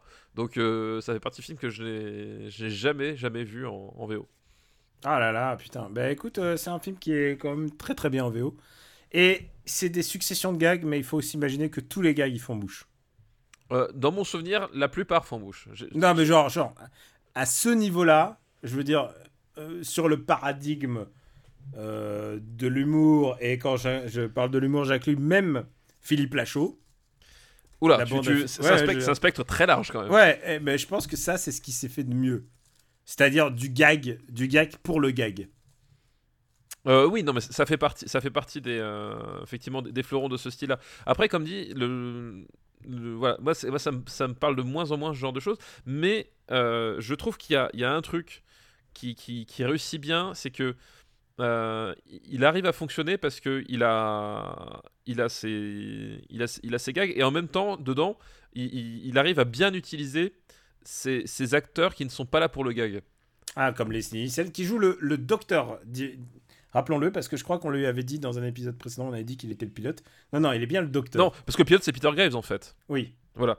Euh, Peter Graves, donc, qui, euh, qui est quand même le, le, le, le Jim Phelps de, Ouais. de Mission Impossible, quoi. Et tu sais quoi, dès que je vois Peter Graves à, à l'écran, dans ma tête, ça fait. Exactement, bah oui, voilà. Et C'est euh, c'est fou, en fait. Il a un truc avec son visage. Même quand il apparaît dans d'autres trucs, je- j'entends cette musique. Et, et effectivement, là où il réussit bien, et un truc que, que, que vont beaucoup moins réussir, la, la pléthore de déclinaisons qu'il y a eu sur la formule euh, euh, Y a-t-il un pilote euh, C'est qu'il arrive à, garder ce, truc-là, cette, espèce de, léger équilibre, juste qu'il faut. pour que les, gags aient un vrai sens, que ce soit pas juste un, espèce de, best-of de gags. Quoi. C'est un best-of de gamme, mais c'est aussi. C'est ça qui est assez détonnant, c'est-à-dire qu'ils ont pris la méthode. Euh, J'allais dire Mel Brooks et ils l'ont poussé, ils ont poussé le potard encore plus loin. Ouais, ouais. C'est qu'il y a une référence par euh, toutes les 5 minutes à un autre film, à un classique. Euh, je pense, bah évidemment, il y a Airplane, mais il y a aussi Les Dents de la Mer. Enfin, il y a plein de références à d'autres cinémas de l'époque. Et, et même avant, enfin, c'est c'est quand même du gag, mais ça reste quand même du gag très cinéphile quand même. ça reste du gag cinéphile et en même temps pas que c'est à dire que euh, parfois des, t'as des références qui, fonctionnent euh, des, gags qui fonctionnent parce que t'as la référence mais en fait tu te rends compte que cette référence déjà euh, 20 ans plus tard plus personne ne la connaît et que du coup c'est, le seul ressort du gag en fait Euh, et, là on est sur un truc plus qui, est, peut-être plus écrit dans le sens où, euh, euh, ça, arrive comme. Enfin, le gag a quand même son fonctionnement propre, même si t'as pas forcément la, référence, parce que on est sur une, gamme d'absurde euh, suffisamment, suffisamment étudiée pour que ça passe, quoi. Je veux juste savoir, quel est ton gag préféré dans ce film? Parce que moi, il y en a plein. Euh, honnêtement, Genre comme ça, qu'est-ce qui te vient? Moi, j'ai parlé de chier dans le ventilo. moi, je le, parlé de mauvais jour pour arrêter la coke. moi le, celui qui me revient, c'est le, c'est le pilote, enfin, c'est le, non, c'est le copilote. Ah, Euh, Otto? Euh, qui est, euh, oui, le- le- et puis le, le moment où il doit se concentrer, tu sais, pour, pour, pour poser l'avion, et qu'en fait, il, il sue, mais littéralement des sauts. Vraiment, c'est genre. et, et à chaque fois, ça me fait mourir de rire. Euh, le, côté, il essuie, puis genre, t'as t'as 3 litres de, de flotte qui. Voilà. Euh, ça, c'est- l'image euh, qui, euh, qui, qui, qui, qui, m'est restée, quoi. Et, Et après, oui, le, le copilote. faut pas oublier que le copilote avant, c'est- c'est pas Karim Abdul-Jabbar Euh, oui, bien sûr, si, si, oui, oui, bien sûr. Euh, Jabbar, pardon. Euh, Karim Abdul-Jabbar, euh, grand grand joueur des, oui pour le coup grand joueur, des, Grand des- joueur. des Lakers. Et, et moi, alors j'en ai dit quelques-unes, mais il y a un truc que j'adore, c'est le moment où il. je crois que c'est le moment où il arrive à l'aéroport et qu'il y a tous les témoins de Jéhovah qui lui tombent dessus. Ah oui. Et, je me demande même si c'est pas dans le 2 en fait, tu vois, j'ai parfois des doutes. Hop, hop. Alors je je me rappelle plus tant du, du 2 en fait. Euh, Ah, le 2, je me souviens d'une vanne, on en revient.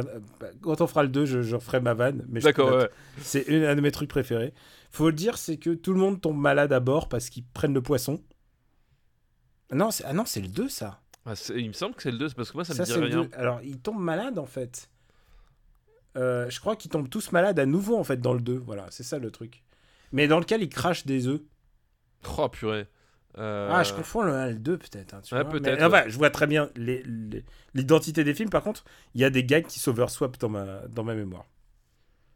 Enfin, en tout cas, je vois très bien, euh, je vois très bien le mec qui prend sa coke. dans- C'est des gags qui passaient pas du tout pour le moi gamin, puisque je l'ai vu à sa sortie en salle. Tu t'imagines je dev- euh, Alors, je sais pas si je, je sais pas quand est-ce qu'il est sorti en France, mais moi je l'ai vu en salle à, à sa sortie, donc ça devait être euh, quelques années plus tard, parce que c'est 1980. Je l'ai pas vu à, tro- à 4 ans quand même. Mais euh, oui, peut-être que. Je crois que ma soeur m'a emmené à 4 ou 5 ans hein, le voir, et je me souvenais plus trop. je- Et comment ça se passe les gags sur la coke à, à 5 ans? Bof, les, toutes les gags qui impliquent la coke, euh, les rapports sexuels et tout, pff, pas trop. Bah, Mais comme. je me souviens du ballon qui gonfle. c'est- Et. C'est comme mon fils quand on a, on, a regardé euh, Police Academy. Mhm. Et à un moment, il me fait Elle fait quoi la dame sous le bureau exactement? Ah mais Et genre, pour- et ça oh. passait crème pour nous, tu vois. Genre, oh wait Oui, parce qu'à l'époque, euh, oui, pareil, je, je- ce, ce, ce, ce gag, je crois que, en fait, euh, je l'ai vu, mais je, voilà, je, je calculais pas, quoi. C'est vrai.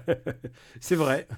Écoute, il faut laisser une part de mystère euh, et laisser les enfants grandir. euh, Exactement. voilà. euh, j'ai de l'affection pour ce film. J'ai beaucoup d'affection pour ce film. Euh, je sais pas si c'est. Mais par exemple, on a. Je pense que l'humour Jackie Chan me correspond plus aujourd'hui. En fait, moi, je, moi, je, je, je- je pense que dans le, dans le domaine, ça doit rester l'un des meilleurs, dans, dans, dans mon sens. C'est le sens où, meilleur. euh, à mon avis, il n'y a même pas photo. Après, comme dit, euh, moi déjà, à, à l'époque, au bout d'un moment, il y avait certains gars qui avaient tendance un peu à me fatiguer. Et, euh, et je te dis ça, c'était il y a, c'était il y a, ouais, il y a, il y a 25 ans, quoi. Hmm. Donc, euh, je pense qu'aujourd'hui, euh, les gars qui Alors- me fatiguaient à l'époque risquent de me fatiguer encore un tout petit peu plus, quoi. Vous avez tous entendu parler des gags euh, repompés par Gad Elmaleh et tout ça. Euh, tous les gags qui sont là, vous êtes à même de les retrouver dans le prochain Nicky Larson. Gag El Malais, Oh, très bon, très très bon, t'as vu ça très bon. Et ça, en personne te l'a volé, c'est toi qui l'as inventé. Là, c'est moi, c'est que de moi. C'est Act of Creation en direct devant vos yeux. Et euh, le truc, c'est que toutes les blagues qui sont là-dedans, elles ont toutes été refaites des Ah milliards oui, de fois. oui, oui. C'est Bah, c'est côté- une anthologie de l'e-gag. et Ils ont d'ailleurs eux-mêmes sans doute ont, ont récupéré des trucs Ah bah qui, oui, c'est mais c'est ça- qui ça- volaient dans l'air du temps. c'est la matrice. euh, bah, De toute façon, c'est c'est euh, c'est- ce qui va se passer après dans les y a-t-il un flic pour sauver euh, le président, etc. C'est que t'as en fait t'as parfois certains gars qui sont repris, réexagérés dans, dans chaque film à chaque Alors, fois. je- je- par exemple, là, je peux difficilement te les différencier là. Ah oui, oui. je me souviens qu'il y en a un où il y a Lisa Marie Presley où il y a une, qui a une bite. Euh, oui, c'est vrai. Euh, Il y en a, euh, y, y- y en a un où, où ils mettent des préservatifs et en fait ils, ils enfilent des préservatifs entiers. Ah Tout oui, le corps. mettent- oui, ça, oui, je me souviens. Voilà. Ah putain, il faudra. J'espère qu'on n'aura pas à les revoir là, putain. Ça, ça- Ah, je parce que je pense que ouais, c'est compliqué. Autant Bah, ouais. C'est-à-dire, c'est-à-dire, tu peux les regarder même avec tes enfants, mais, mais surtout, euh, j'ai pas que ça à foutre. je Ouais, les ai c'est vus ça. 15 fois déjà, mais je peux plus les différencier. Bon, où est-ce qu'on met y a-t-il un, un pilote dans l'avion? Ah, f- on a un film humoristique que je vois à la 50e place et je le préfère. Je préfère un fauteuil pour deux. Ok, je l'entends. Euh, Mais tu vois, si tu me dis, y a-t-il un, flic- y a-t-il un pilote dans l'avion au-dessus de la couleur pourpre Je veux bien l'entendre. euh, Genre, Bah, je- c'est vraiment le radical. Mais je, je préfère la chèvre quand même. Ah, ouais, je comprends. Euh, je préfère la chèvre. euh, Qu'est-ce qu'on a comme Jackie Chan Je préfère The Goonies. Ok, je préfère Ferris Bueller. Je préfère Ferris Bueller. Je préfère Near Dark. Euh, je préfère euh, Monty Python, Sens de la vie, je crois. Je préfère le sens de la vie aussi. Je préfère le Père Par Noël est une contre- ordure. Ah si, si, ah, si, si. Bon, d'accord. Ah, mais là, par contre, Mr. Dynamite, je préfère Mr. Dynamite. Ok. Dan- Dynamite. Dynamite. Euh, film qui fait rire Rocky 4. Ah, je préfère Rocky 4, forcément. Euh, je, je, je, je, pré- je préfère The Killer. Je préfère Over the. Euh, euh, non, je sais pas. Mais je préfère The Killer. Putain, Year of Dragon est très très bas chez nous. Enfin, il est pas bas, mais il est. euh, Il est pas très haut. Ouais. Je préfère Let of the Hero. Bah alors, tu vois. euh, Par rapport au Ripou, Ouais, voilà, je préfère euh, quand même Airplane à Ripou. eh ben, on peut mettre Airplane au-dessus de Ripou. Voilà. Mais ça reste un. S'il y en a qu'un de Zaz à voir, c'est celui-là. Oui, oui, complètement, bien sûr. Il y a. euh, Putain, c'est long à taper. Un pilote dans l'avion. Wesh. Je sais pas pourquoi. Voilà. Tu, hop. tu- tu sais qu'en plus, euh, tu, tu me parles de, de, de, de, de, de Lachaud et compagnie. J'ai vu, euh, non pas une, mais deux bandes annonces pour Nicky Larson quand je suis allé au, au Ah, les, voir. les shorts, les shorts annonces là. Ah, de 30 putain, c'était horrible. C'est pas bien. T'as vu lesquelles? Celles avec. euh, J'ai vu, euh, j'ai- alors j'ai vu la vraie bande annonce euh, entre guillemets. Et celles avec des personnages qui ont rien à voir avec Ouais, ouais, film, et, ouais, et celle effectivement avec le, je sais pas l'espèce de, de, de type avec le bob là. Celui qui fait Gérard Jugnot avec 20 ans de moins. alors peut-être oui. Parce qu'il est chauve, je dis ça. mais Ah oui, oui, d'accord, oui, bah c'est ça, voilà. Ouais, c'est ça- dur. hein. Oh putain, j'ai vraiment pas, enfin vraiment. Mais tu le verras, tu le sais. Bah, oui, oui, je, oui, bah, oui, je, je sais bien, Tu sais que les gens, tu sais que les gens t'attendent. je sais, je, je sais. Les gens vont t'attendre aussi pour la suite de notre liste. Oui, on était qu'au premier en plus là, c'est ça. Le... Ouais, on en parlait, on en parlait. On va parler d'un film de Miyazaki qui s'appelle Le Château dans le ciel. Ah, le château. On dans n'a le ciel. pas classé. Je pense que C'est vrai, on n'a pas tu classé peux le château dans le ciel. tu peux scroller vers le haut. On peut scroller un peu vers le haut. Alors, Un je, peu. dis- je divulgage un tout petit peu. C'est un de mes Miyazaki préférés. Euh, bah, je t'entends. Ouais, bien sûr, bien sûr que c'est pour ceux qui l'ont pas vu. Est-ce que tu peux repitcherer Alors, euh, l'histoire du château dans le ciel, euh, ça commence avec une, euh, avec une, une- un l'assaut d'un, d'une forteresse volante par une bande de pirates. Et au cours de cet assaut, il y a une, il y a une jeune fille, Shiita, euh, qui tombe du, de la forteresse volante et qui euh, atterrit non loin euh, d'un jeune garçon qui s'appelle Pazou. Pazou.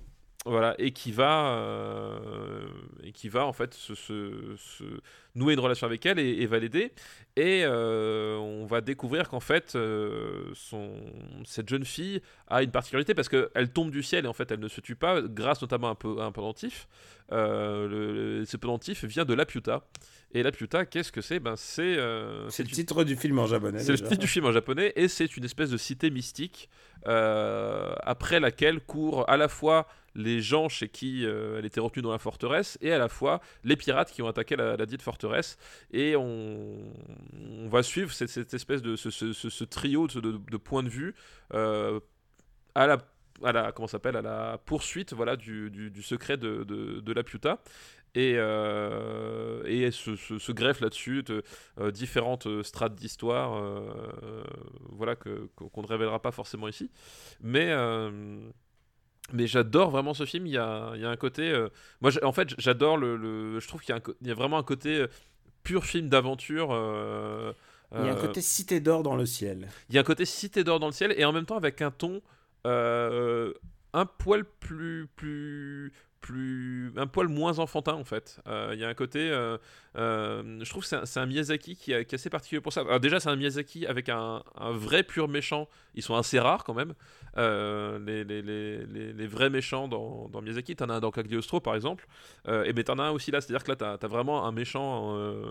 T'as t'as pas un type qui, qui souffre. C'est le militaire. Oui, bah c'est, c'est, c'est, c'est, c'est le, c'est, le, c'est le chef de, genre, je sais plus son titre exact, mais voilà, t'as, un vrai méchant, etc. Qui, t'as une vraie opposition et t'as, et t'as une espèce de dimension un peu, un peu étrange, un peu, un, un, un peu, un peu plus dure que, que dans certains autres. Je trouve notamment tout le passage dans le château avec la, avec le, le colosse, etc. Il y a, y a un côté, euh, il y a des images de il y a des images de destruction, par exemple, qui, euh, qui, sont, qui sont balancées un peu sans, sans que tu aies vraiment de possibilité de recul et ça donne une côté. un- très très Miyazaki. C'est déjà le, le Miyazaki prototypal. euh, Déjà celui d'avant, Nausicaa.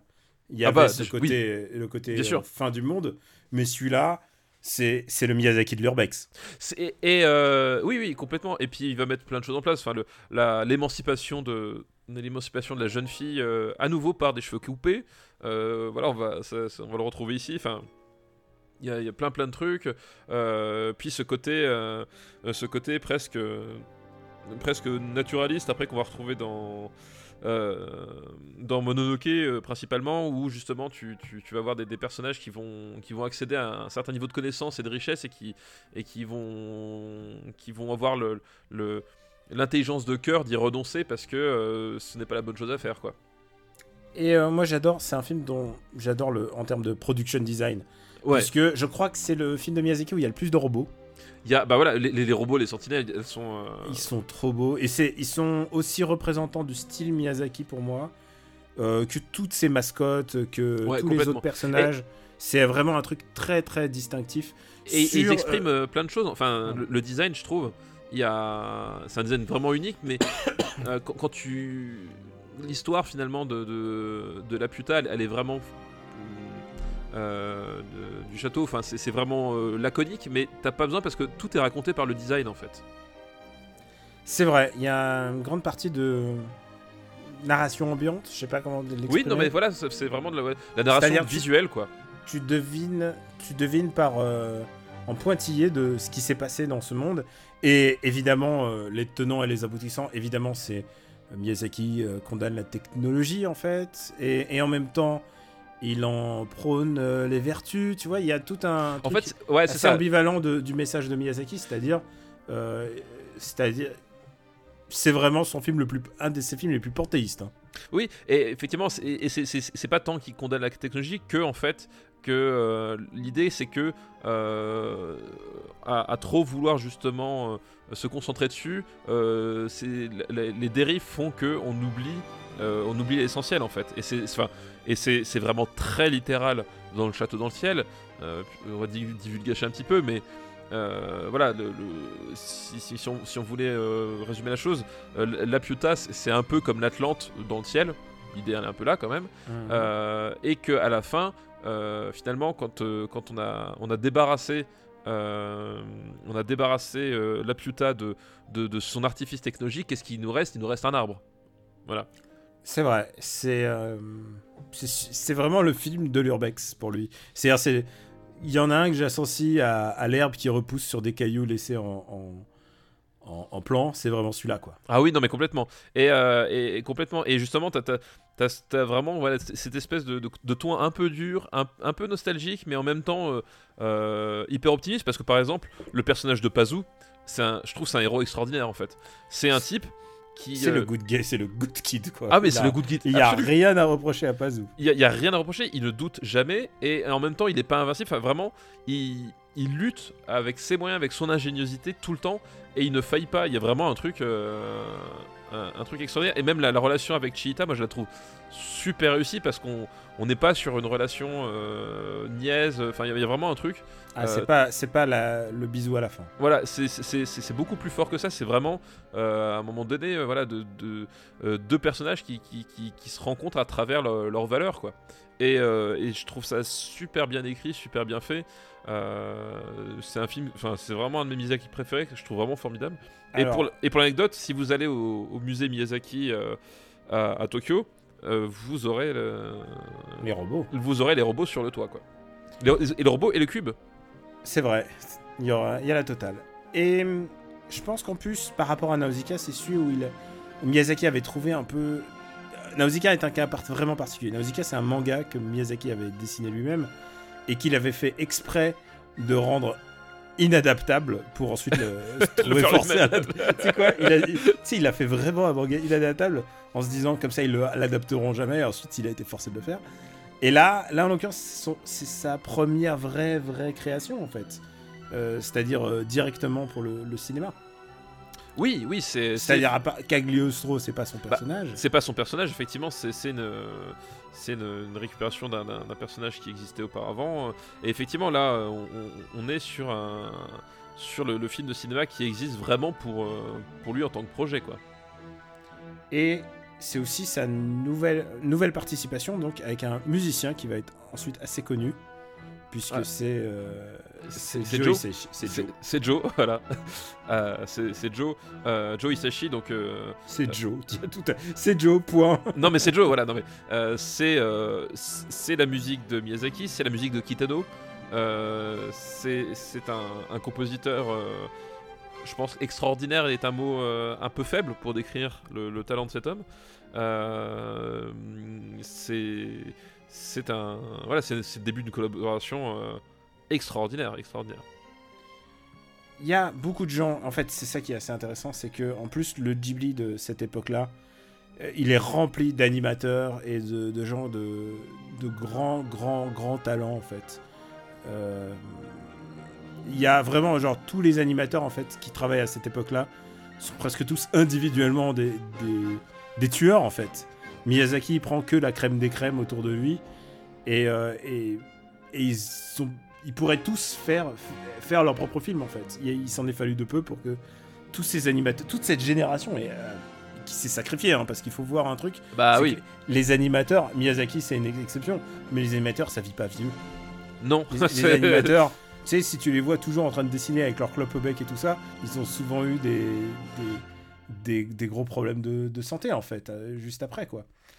Euh, ce, film, ce film est assez fascinant. Il y a, il y a un de mes.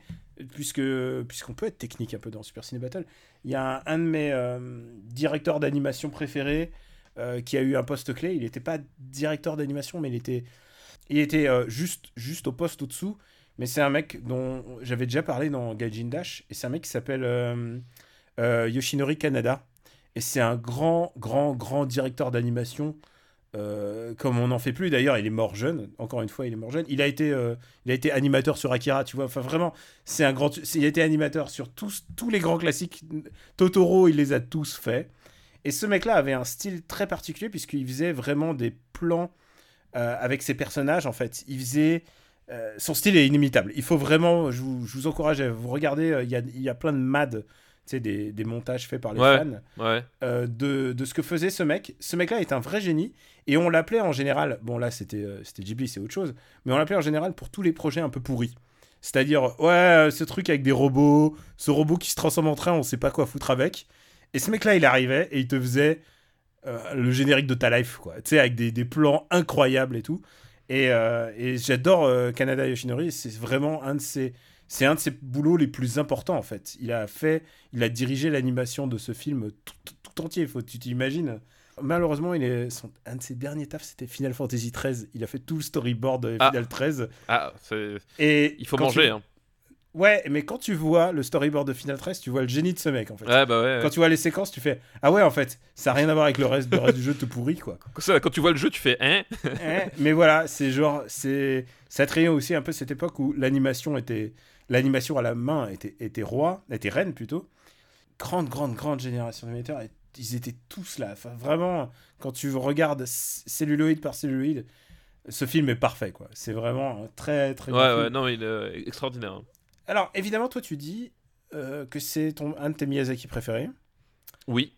Euh, pour moi, c'est. C'est un, c'est un vrai problème parce que j'en aime beaucoup. hein. Mais tu vois, est-ce qu'on a, classé, on a, on a, classé, est-ce qu'on a classé Porco Rosso? Euh, certainement pas, vu que Porco Rosso, c'est 92. Ah, donc euh, Porco Rosso, non, d'accord, c'est 80. Non, pardon. Donc voilà. Mais, coup, euh, ça, résout le problème. Je, je couperai au montage. Mais euh, je regarde les autres Miyazaki de la liste. Est-ce qu'on en a d'autres? Bah, il y a Kiki. Il y a Kiki Il y a Kiki et Totoro. et Totoro. Est-ce que tu préfères, tu préfères à Totoro alors? Non, je préfère Totoro. Pour moi, Totoro, c'est mon Miyazaki préféré. Donc, euh, voilà. Euh, Pour moi, c'est mon Miyazaki préféré. Donc ça ne va pas, ça ne- ce n'est pas un top 10. Euh, non, donc ce n'est pas un top 10, le château dans le ciel, a priori. Je suis en train de regarder. Propose-moi un truc. Est-ce que, genre, comparatif, pris au hasard, hein. est-ce que c'est mieux que Ran? Oui, Oh putain, tu veux, tu Oui. veux- oui, oui. Euh, Ah, film humaniste, est-ce que c'est mieux que E.T. Je préfère le château dans le ciel à Haïti, oui. Je préfère le château dans le ciel à E.T. aussi. Je préf... Moi, je le mettrais... euh, euh, Je mettrais le château dans le ciel entre Body Double et les Incorruptibles. Ah non, je le mets au-dessus de l'arme fatale. Alors, au-dessus de l'arme fatale, mais en dessous de Conan le barbare. En-dessous de Conan le barbare, parce que je sais que c'est important pour toi. Conan le barbare, mais le château dans... Mais écoute, c'est... Ça fait longtemps qu'on n'a pas eu d'entrée aussi haut dans les années Oui, 80. et ça fait plaisir, du coup. Ouais. Il est juste. euh, euh, le, le Conan le Barbare est rentré dans l'épisode 52, tiens. Et oui, oui, c'est la dernière grosse entrée qu'on a eue, en fait. Ouais, ça va être dur de, de rentrer dans le top 10, mais c'est faisable. C'est faisable. Faut juste être meilleur que le château dans le ciel. Faut juste être meilleur que mon voisin Totoro, voilà. C'est, Ouais. voilà, c'est, tout. Moment, faut se donner les moyens. Maintenant, on va euh, faire le dernier film de cette liste. C'est un film de Wim Wenders qui s'appelle Les ailes du désir. Ah, Ah, ah, Ah. compliqué. compliqué, compliqué. Euh, quand tu m'as dit Film Vaders, mon, mon sang n'a fait qu'un tour, mais euh, Ah non, non, non. Crois-moi que je l'aurai regardé pour plus tard. je me suis dit, ça y est, Ça y est, Euh, ça y est, top 10, top 10. top, euh, c'est, top, top 3. Top 3 attends, là. attends. Je- Il y a un film dont on parle euh, euh, comme ça, là. Pour toi, c'est top 10. Le, le film dont on parle, mais qu'on, qu'on ne parle pas finalement? Ouais, ouais. Ah, Il y a mais un film qui contient, qui contient deux, deux villes. deux villes. Deux villes, c'est, c'est, c'est, c'est peut-être même plus que top 10. Hein. Houston, euh, Strasbourg. C'est ça, euh, Houston, Charleville-Mézières, euh, voilà, grand classique du cinéma. Ouais, pour moi, là, ce, film-là, on parlerait d'un, d'un top 5 même. hein. Enfin, voilà, c'est. On verra, on verra. Ça se trouve, non, il y aura, il y aura 26 Roxy Rookie qui vont venir de, de, de- sais rien. Rock Rocky 3, un grand classique. Voilà. Donc, Les ailes du, du désir. Euh, Wim Wenders. Wim Wenders, 87. Et anecdote, je l'ai vu, tu sais quand? Non. La- Le premier soir d'ouverture de Arte. C'est le premier film qui est, Ah ouais? ouvert, qui est ouvert à Arte. ouais. Ah bah euh, voilà, comme quoi, ne- comme quoi Arte finalement, c'est. Ah non, mais tu sais quoi, c'est quoi J'imagine, ils se sont dit, hey, grande chaîne de ciné ce soir. Peter Falk, vous allez voir, vous allez vous régaler. Et là, et là je pense qu'ils ont perdu, genre. Là, là, pendant 10 ans, ils se sont dit, ah non, Arte, c'est les ailes du désir. Et les, gens, et les gens qui veulent pas se taper un film en noir et blanc avec des gens qui bougent pas. C'est ça, qui veulent pas se taper un, un film en, en- en noir et blanc allemand. euh, oui, c'est un peu rude, comme. euh, Mais en même temps, euh, c'est pour ça qu'on aime Arte, c'est que ils mettent les pieds dans le plat. Ils mettent dans le pied en plat avec Peter Falk et Bruno Gantz. Et Bruno Gantz, exactement. Une carrière, une carrière étonnante, Bruno Gantz, quand tu y penses. Bah, en fait, je pense que c'est surtout le, le prisme euh, non germanique qui nous fait dire ça parce que euh, Bruno Gantz, il a, il, il a été euh, oublié du, en dehors de l'Allemagne jusqu'à la chute en fait. Euh, ah ouais? Bah, en termes de, euh, de, de, reconnaissance d'acteur, moi j'ai pas l'impression que tu vois, il- c'est un, un personnage, enfin c'est un acteur qui qui a été vraiment pris en compte euh, jusqu'à la chute, alors que alors qu'il a fait une, il, a- il, a- il avait une vraie carrière avant, mais euh, le, le- le- le moment où Bruno Gantz a fini par par être sur, euh, sur les lèvres de d'un peu tout le monde, c'est arrivé vachement plus tard. Enfin, en tout cas, c'est la sensation que j'ai, pardon. Est-ce que tu sais qu'il joue, enfin, il joue théoriquement dans le prochain Terrence Malick? Euh, non, je ne savais pas. Bah, il joue dans le prochain Terrence Malick qui sortirait cette année, l'année prochaine, je sais pas. Que Dieu lui donne vie très longtemps. et, et si je dis Dieu, c'est précisément pour Terrence Malick. hein, que- Oui, non, mais oui, j'ai bien compris. Il sera forcément euh, quelque part. Il jouait dans, euh, cette année dans The House That euh, Jack Built. Ah, de Lars von de, de la rentrée, ouais. Tu l'as pas vu? Non, je l'ai pas encore vu. Je suis pas pressé de le classer. Ah, alors non, non, mais Daniel, ça, ça, ça, ça va pas. Ça va pas. Tu, tu, tu m'imposes des délais chauds, on va parler d'autre chose aussi. Non, hein. bien sûr. Non, mais attends, moi je te, moi, je te fais tous les films, tous les films de Strum, tous les films, les... on les fait, on va les faire, les Barbet Schroeder, les machins, on, va de- on, on- on ne recule devant aucun style. Mais maintenant, il faut parler des ailes du désir, maintenant qu'on a, qu'on a bien noyé le poisson. Qu'on a, bien tourné autour du pot. Donc, les, les ailes du désir. euh, C'est des histoires des anges qui, qui surveillent les humains. Ils se parlent ou ils se parlent pas, non? Ils se communiquent euh, à télépathie? Euh, je crois que c'est ça en fait, hein, il me semble. Euh, et, euh, en fait, il y a, enfin, il y a, il y a des monologues intérieurs en fait. Et en fait, je crois que c'est ça. Il, il, il, comment s'appelle il, il capte en fait les, les pensées intimes des gens en fait. C'est là. Enfin, Ah il, oui, il- communiquent pas vraiment avec eux, mais c'est qu'ils ont cette capacité de, de- de capter ce que les, les gens se disent eux-mêmes et ce qu'ils voudraient garder pour eux, quoi. Et, et du coup, euh, ils sont les, les témoins de la de la déprime, j'allais dire, parce que Bah. parce que euh, en, en filigrane, c'est un peu la survie de la guerre, c'est un peu euh, Bah, c'est ça le, le propos, c'est la condition humaine, c'est la condition humaine. C'est-à-dire qu'en fait, ces, ces anges-là sont condamnés à, à surveiller l'humanité, mais sans jamais rien euh, ressentir. C'est-à-dire qu'ils n'ont, euh, ils n'ont, leur, leur- le, tous leurs sens sont atrophiés. Ils, ont, Mm. ils ne peuvent pas goûter, ils ne peuvent pas sentir. Ils voient en noir et blanc. C'est pour ça que le film euh, est en noir et blanc. Ils ne voient pas les couleurs. Euh, voilà, et ils sont. ils, ils- ils sont là depuis la nuit des temps, mais finalement, en fait, ils traversent le, le temps et l'humanité sans, sans ressentir le, les choses que, que ressentent les gens, quoi. Et en fait, euh, et il semblerait que le film était euh, genre pas très écrit en fait. C'était vraiment de l'impro, euh, c'était genre c'était de l'ordre du ressenti en fait. Euh, oui, bah, je pense, je pense qu'effectivement, il y a, il- ça, ça- a été une méthode, méthode comme ça, effectivement, ouais. Et du coup, ils ont fait ça un peu pas à la Terrence Malick, mais et genre il y a vraiment une paternité entre ce film-là et, et l'œuvre de Malick. Mais Peter Falk qui est aussi euh, qui est aussi en plein monologue interne en fait. Oui, complètement, oui, bien sûr, ouais, ouais bien sûr. Et il faut pas oublier que euh, bon filigrane, dépression, tout ça, euh, la condition humaine, on est en période euh, pré-mur de Berlin. Complètement. Bah, on, on est effectivement, euh, on, est, on est cette période de ch- charnière parce que le mur de Berlin va tomber. c'est quoi? Bah, C'est deux ans après en fait. Euh, 89, ouais. C'est 89, donc euh, euh, et, et- et évidemment, euh, il ne tombe pas du jour au lendemain. C'est-à-dire que euh, on, on- on est sur un, tout le monde sent le déclin du, du bloc soviétique. Euh, Il y a la glasnost, glasnost, ah, j'arriverai pas à le prononcer.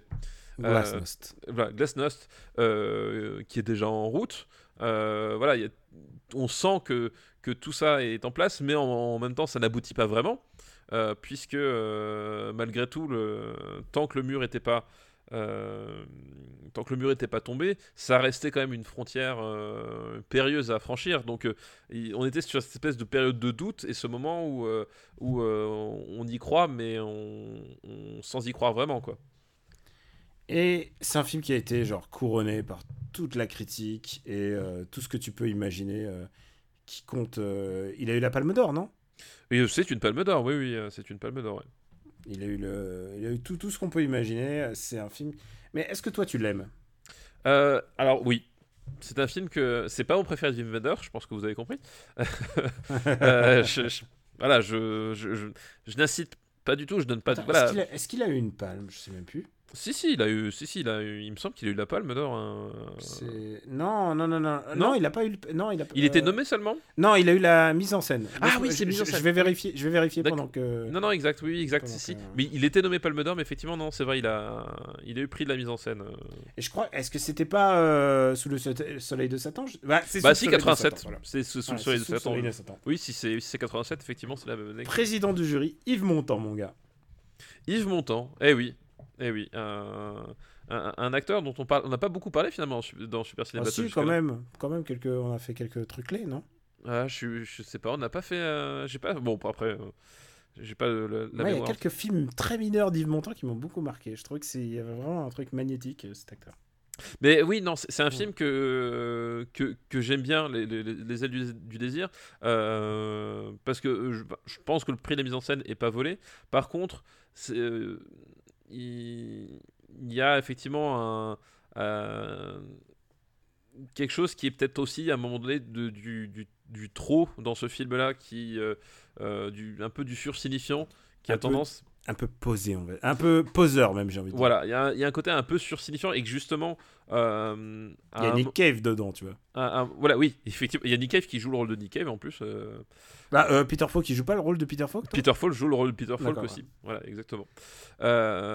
Et effectivement, ça le dessert un peu dans, dans, dans ce sens-là, c'est que. Au bout d'un moment, il y a une accumulation de choses qui font que on, ça a un peu tendance à, à tasser l'émotion. Euh, pas forcément la façon dont, il faudrait, ça a tendance un peu à l'étouffer. Et, euh, et c'est un peu la limite du film, c'est-à-dire que moi je trouve que c'est un, j'aime beaucoup ce film, je trouve que c'est un vrai bon film, euh, mais contrairement à ce que sa réputation pour moi c'est pas le grand film de Wenders, c'est pas un grand Wenders quoi. C'est un, peu compliqué. Parce qu'en fait, moi, je comprends complètement la mélancolie. Si vous cherchez le film de la mélancolie, je crois que c'est celui-là. Oui, bah, il y, a- y a clairement de ça, effectivement. Tu peux clairement pas, genre, c'est la mélancolie à l'état pur. Mais, euh, mais comme tu dis, il y a un truc de, de l'ordre de, de l'ordre de la conscience. Je crois que Wim Wenders, à ce moment-là, il est très conscient d'être Wim Wenders. On- il vient après un certain film aussi. Il vient après un certain film, effectivement. Euh, je rappelle, c'est euh, Stockholm-Roubaix. Il vient effectivement après un, cer- un certain film et, et je pense qu'il il- effectivement il, il savait que euh, il savait qu'il avait passé un cap entre guillemets. Enfin, c'était c'est un, pivot dans sa carrière de toute façon. Enfin voilà. Euh, C'est son deuxième album après, après son tube, quoi. il y a un peu de ça. Ouais. Et, et, et là, il fait le film le plus, le plus festival que tu peux imaginer, quoi. Bah, Il y a un peu de ça. En fait. C'est un peu le. euh, en, en même temps, je trouve ça un poil injuste parce que je trouve que c'est. Euh, Enfin. Quand Non, nous, vous- nous, quand, ouais. on, voilà, quand on parle de films de festival, nous, euh, vous avez compris, euh, c'est ces films un peu désincarnés qui, qui, qui rentrent dans des critères euh, un peu faciles, etc. Je trouve qu'il est quand même au-dessus de ça, mais il y a ce, bah, en fait, il a un peu cette, cette, cette position de Karan, en fait, dans la, dans, dans, dans la filmographie de Kurosawa, qui est que, effectivement, c'est c'est un, c'est un film qui montre quand même le, le talent de son, de son auteur, mm, et, mais qui est fait un peu pour ça, pour montrer, pour plaire justement à certains publics, et que, euh, voilà, Je sais qu'il y a des gens qui me regardent à l'étranger. Je Voilà. fais ce film un peu pour eux. je fais aussi un peu, et c'est pour ça que pour moi, à mon avis, c'est voilà, c'est- le Ran de Wim Wenders, quoi. Donc, je pense qu'il n'ira pas au-dessus de Ran, déjà.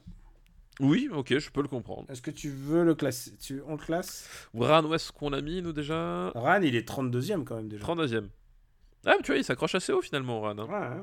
Mais Euh. par exemple. euh, Attends. Déjà, la vraie question, c'est est-ce que les ailes du désir, ça va au-dessus ou en dessous de Roadhouse? Ça va au-dessous. Voilà, ça va. au- On est d'accord. mais, mais, après, mais après, tu sais quoi euh, Il est où Roadhouse chez nous?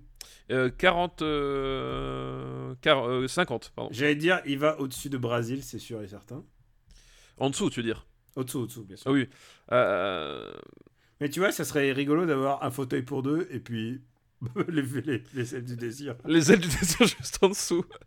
Ou les Goonies et les ailes du désir. Mais euh, c'est ça la loi du marbre. La- le marbre ne.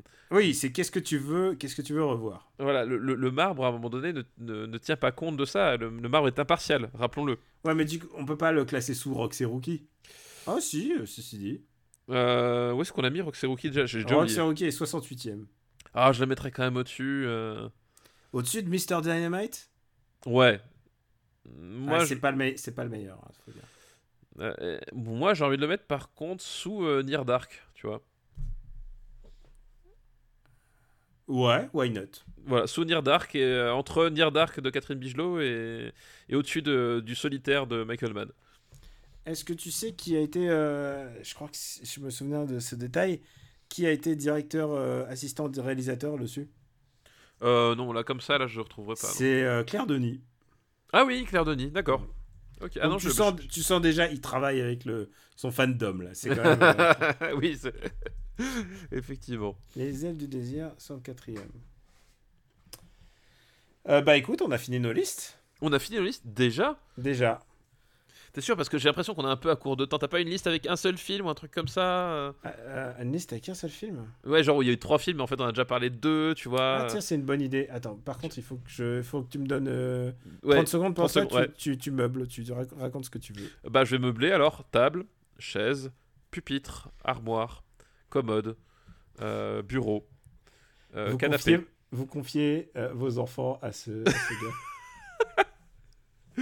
Euh, oui, c'est dramatique, hein. Mais comme quoi ils acceptent vraiment n'importe qui. Ah bah écoute, j'en ai, j'ai, j'ai un film, j'ai une liste avec un film. Ah bah parfait. Parfait, c'est ce qu'il nous faut. C'est- la dernière, c'est la dernière euh, liste en date. Et euh, je crois qu'il y en a un seul film. Eh ben, il, a, il a tout gagné. hein. Ah, mais comme quoi, le, le destin du marbre ne tient pas à grand chose. Euh, par contre, si t'as vu ce film-là, bravo. Ah, ah, Non, non, on a parlé du réalisateur. Alors écoute, voilà. Oh là là, putain, la liste parfaite pour terminer. Ah, ah. Alors franchement, je pense qu'on est le seul podcast à prononcer le titre des films qui vont suivre. on dit merci à Amy Déter pour sa liste oui, précédente. Messi et Amy Déter euh, déterminés. Et on va passer à la liste de Ominae. Ominae, donc merci Mi- Ominae pour ta liste. Et c'est une euh, liste qui s'appelle Les ovnis se posent parfois en France. Ah, Trois films qui, d'après lui, méritent d'être connus. Et il y en a deux qui sont déjà dans notre liste. euh, la Le- soupe au chou. non, pas loin. Le premier est. euh, alors, les deux, deux sont déjà dans le top. Dans le. Dans le. Les cinq derniers, quoi. Il y a Kamikaze. Ah oui. Est-ce qu'on a besoin de reparler de Kamikaze? Non, on n'a pas besoin de reparler de Kamikaze. classique.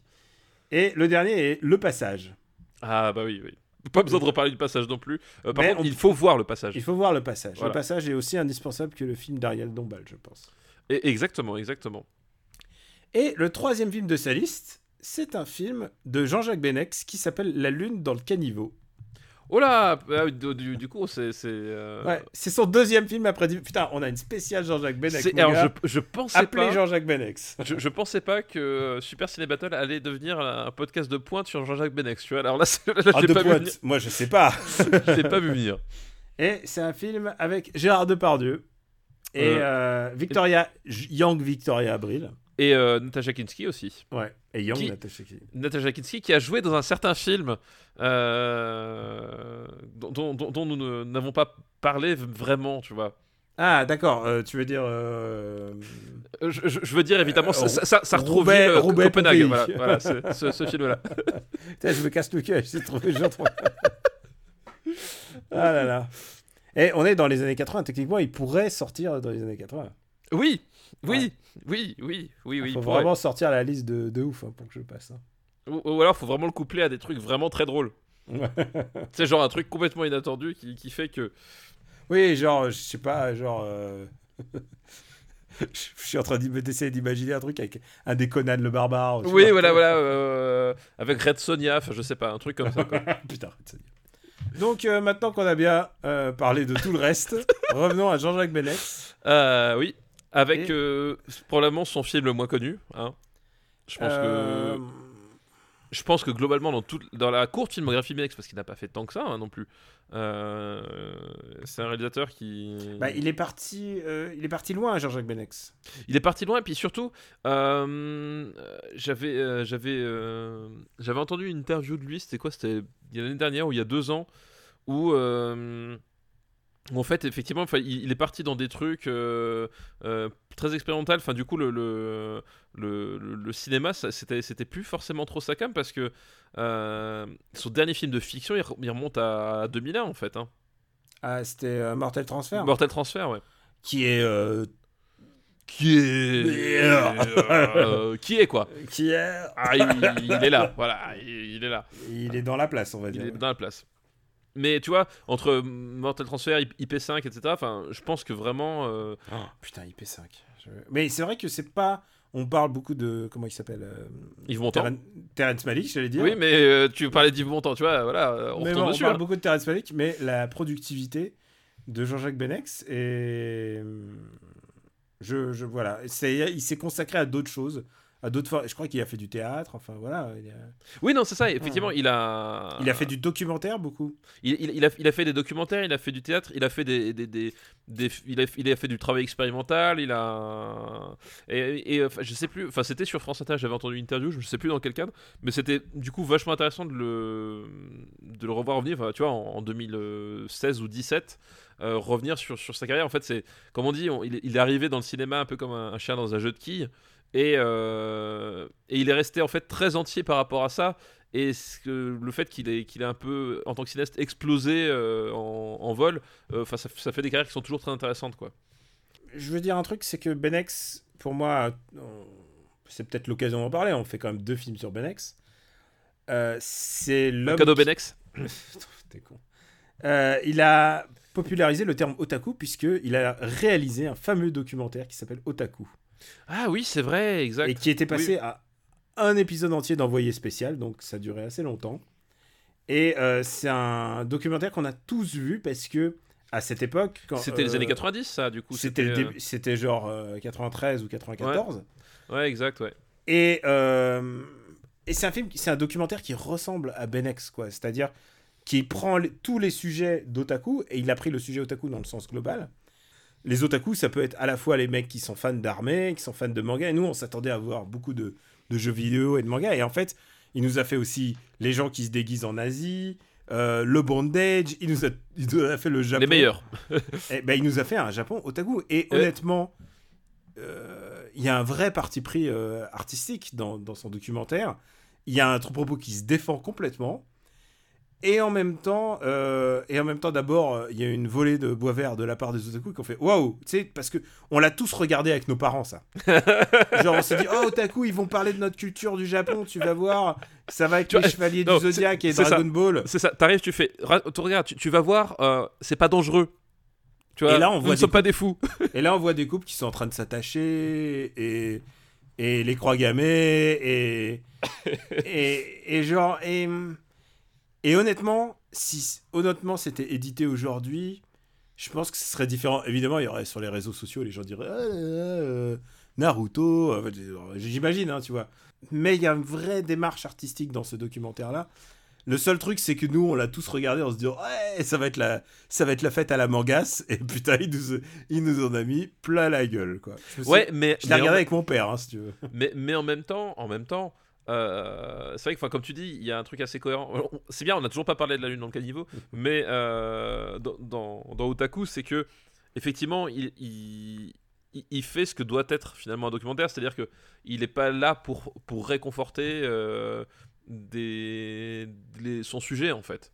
Euh, et comme tu dis, euh, Et il a pris des cas extrêmes. Et a- l'otakologie, euh, c'est des cas extrêmes souvent. Et c'est ça, et c'est qu'en fait, finalement, il y, a un- il y a un véritable angle, mais euh, enfin, c'est toujours pareil. Enfin, je veux dire, d'une manière générale, enfin, les, les fandoms et puis, typiquement les fandoms otaku ou jeux vidéo ont des tendances, ont des tendances grégaires et surtout c'est encore des cultures qui sont beaucoup sur la défensive sur plein de trucs. C'est qu'à un moment donné, euh, à un moment donné, c'est une aborder des, justement des trucs extrêmes ou des trucs euh, ou des déviances de certaines pratiques, c'est tout de suite euh, tabou. Tu vois, il y a vraiment une espèce de levée de bouclier, une espèce de, volonté d'absolu de défendre.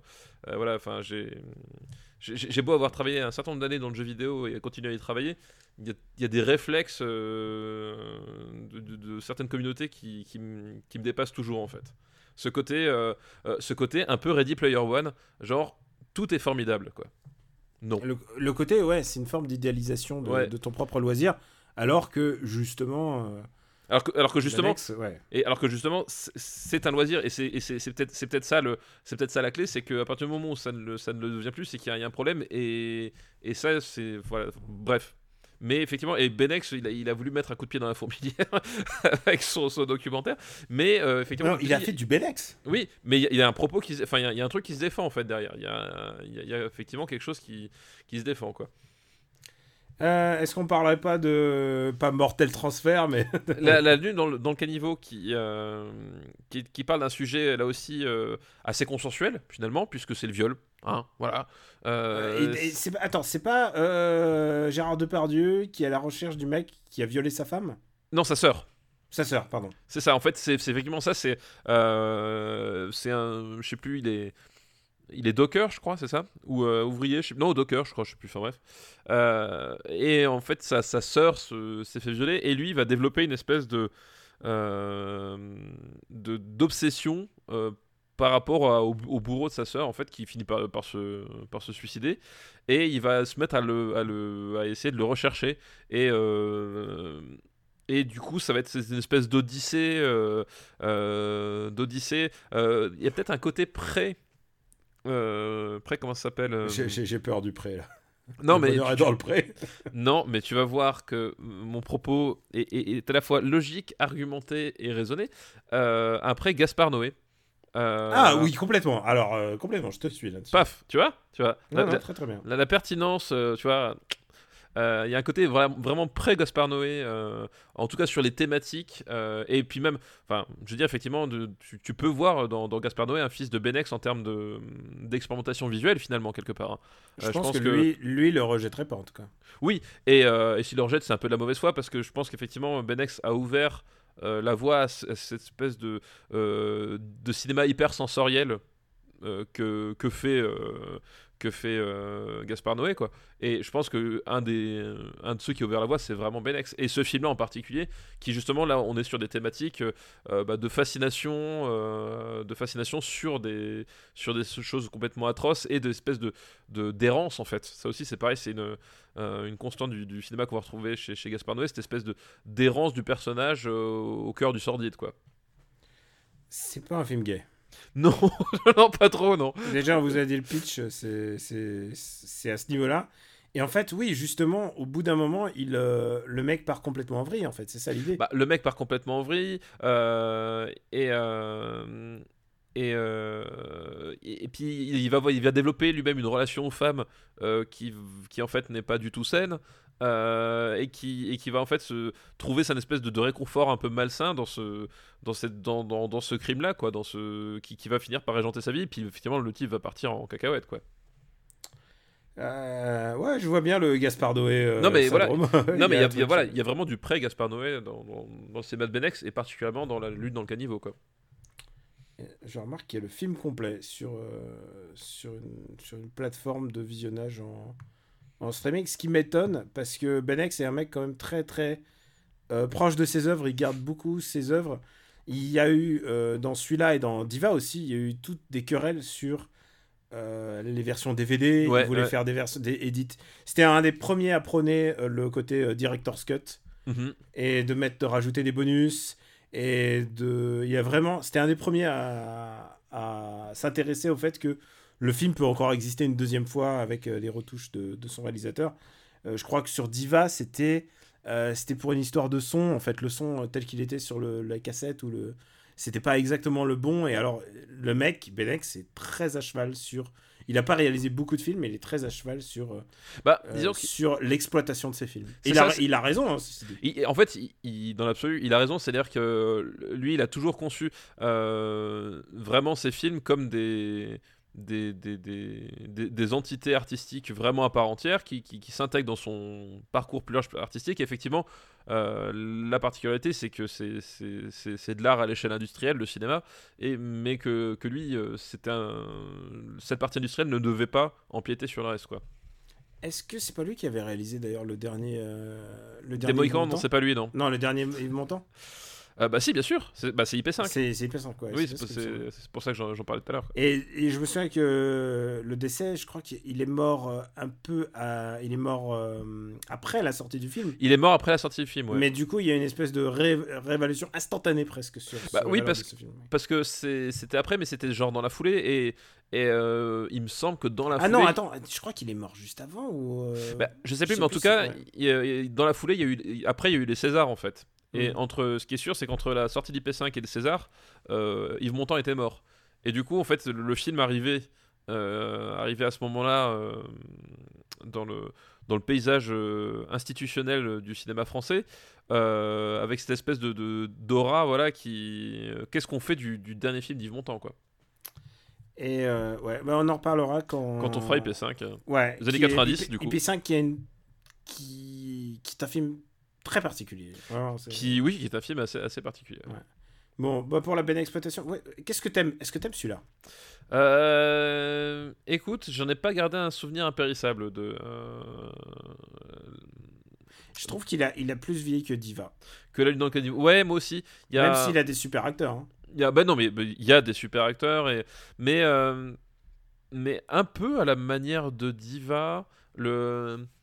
Euh, le personnage est comme plus, plus, plus intéressant, plus attachant que, le, que, que dans Bah. Diva. C'est de par Dieu. C'est- déjà c'est de par Dieu donc ça place quand même mais euh, mais je trouve qu'il y a encore un des, des soucis enfin au niveau de je sais pas la- la- les relations avec les personnages je les trouve pas toujours très euh, alors, saines oui mais mais pas très crédibles en fait il y a vraiment un- Ah bah, et je crois qu'il y a un truc euh, un- presque surréaliste. De toute manière, on retrouve la patte Benek, c'est-à-dire euh, une photo super léchée. Alors, à l'époque, on l'a dit encore euh, pour euh, Besson, ça a été caricaturé comme Ah, c'est des, vraiment des Ouais. réalisations de, de cum qui font de la pub ou c'est des esthètes et qui s'intéressent pas au contenu. C'est allé quand même un peu vite hein, là-dessus.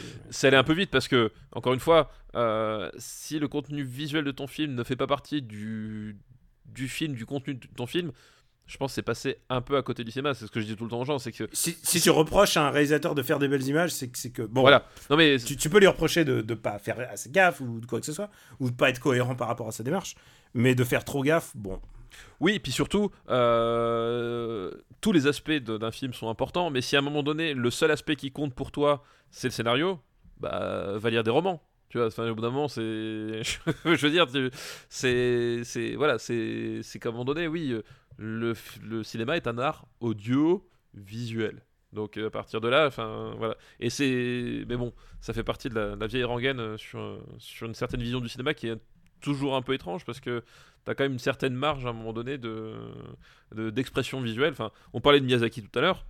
Le château dans le ciel, euh, tu, c'est un exemple parfait de, de voilà qu'on a dit de narration euh, purement purement visuelle quoi. T'as pas besoin d'en pas faire des tartines, tu tu comprends certaines choses euh, par la puissance de l'image. Alors c'est pertinent parce que c'est Miyazaki, d'autres c'est beaucoup moins pertinent, mais le reprocher comme un comme un axiome, euh, c'est à mon sens passer à côté du cinéma quoi. Alors, où est-ce qu'on va le classer?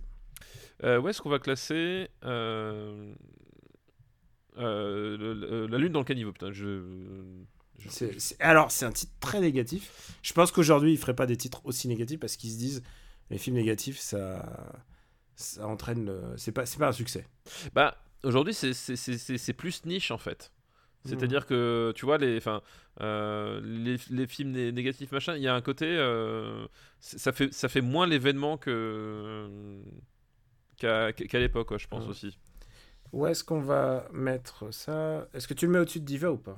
Non, je préfère Diva. Ouais, moi, je, Je- trouve je- je préfère- Diva a moins vieilli, a moins, a mieux vieilli. Diva a mieux vieilli, puis comme dit, je trouve que dans Diva, tu crois plus au personnage en fait. Il y a, Mais- je, trouve, je trouve là les personnages, il y a euh, notamment dans sa relation avec les, avec les, les femmes qu'il rencontre, il y a, il y a un côté un peu artificiel encore. Mais je veux pas, je veux pas entendre parler de au-dessous de Terminus. Non, mais bien sûr que non. Et même Mad Max 3. Non, non, bien sûr, ouais. Euh, ça nous, ça Donc, nous fait euh, beaucoup de marge en fait. Ouais, donc euh, entre la boom et Escape from the Bronx, ça te va? Allez, ça me va. Les gens vont peut-être trouver que on est dur avec Benex, mais Oui, bizarrement, ouais. c'est des films assez particuliers. Et alors après, c'est des films assez particuliers, quoi. Ouais, c'est des films. C'est bah, typiquement Diva. Tu vois, c'est un, film que j'ai apprécié, mais je pense que j'aurais vraiment aucune envie. J'ai peur d'avoir aucun plaisir à le revoir, quoi. J'ai peur que ouais, ça ait vraiment vieilli, quoi. Euh, et, euh, Et on peut pas le savoir sans, sans, sans le revoir. Alors, t'es en train de te battre avec ton chat. Non, excuse-moi, c'est en fait c'est la prise casque qui s'est débranchée. Ah, pas de souci. Alors. Euh, Alors maintenant, on a fini cette liste. Maintenant, on a fini cette liste. C'est ça. Merci Ominae pour cette liste. Merci Herminé. brève mais intéressante et assez raccord avec ce qu'on a, ce qu'on avait prévu. en Oui, fait. voilà, mais c'est- le hasard du marbre. Non, ce n'est pas du hasard. Je ne crois pas au hasard. C'est la destinée du marbre. C'est la destinée. C'est exactement destinée ça. La destinée, qu'est-ce que c'est sinon un pins de d'Étuche 3 posé sur le- la table? C'est ça. La destinée, qu'est-ce que c'est si ce n'est un badge, euh, le château de Cagliostro, posé euh, sur la table aussi Alors dis-moi, petit château de Cagliostro, qu'est-ce que tu nous recommandes? Eh ben, je vais vous recommander euh, l'un des jeux les plus moches auxquels j'ai pu jouer depuis très longtemps. Alors j'ai plein de noms qui me viennent en tête. non, mais c'est vraiment le premier contact que j'ai eu avec ce jeu, c'est que j'ai trouvé ça vraiment atroce. Euh, visuellement. Je, je vais dire aussi un truc très moche que j'ai trouvé très moche atroce. Hein. C'est Maroc aussi. Ah, on a dit qu'on parlait pas de Benjamin François. Euh, Oh non, c'est méchant. C'est Méch- c'est- c'est méchant, c'est gratuit. C'est gratuit parce que ça tabellogue en plus. Mais euh, voilà, c'est comme ça. Il- les absents ont toujours tort. Euh, non, je vais parler de, Dusk qui est sorti euh, toute fin d'année 2018, euh, qui est donc un FPS, donc First Person Shooter. Et je dis que c'est affreux parce qu'en fait, il, se veut un, hommage à, à Quake, au premier Quake. Et le fait est que les, les, les, les premières années de la 3D, d'une manière générale, même si en fait tu avais la prouesse technique à l'époque, c'est toute une génération de, jeux qui a quand même hyper mal vieilli. Euh, voilà, enfin, tous ces jeux-là, même si Quake reste un, un jeu excellent, euh, c'est un jeu euh, à revoir comme ça, ça fait comme saigner les yeux. Et donc, du coup, reprendre ce- ce- cette espèce de, style low polygone, etc., très anguleux, c'est un côté qui, qui est un peu choquant, mais.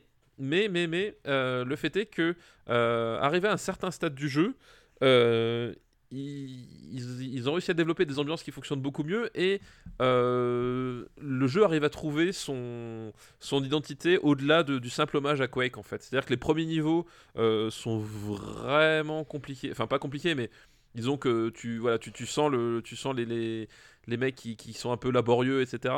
Et donc le, le début du jeu est pas très engageant mais c'est l'avantage d'avoir d'être un jeu qui, est de mieux en mieux au fur et à mesure que tu joues.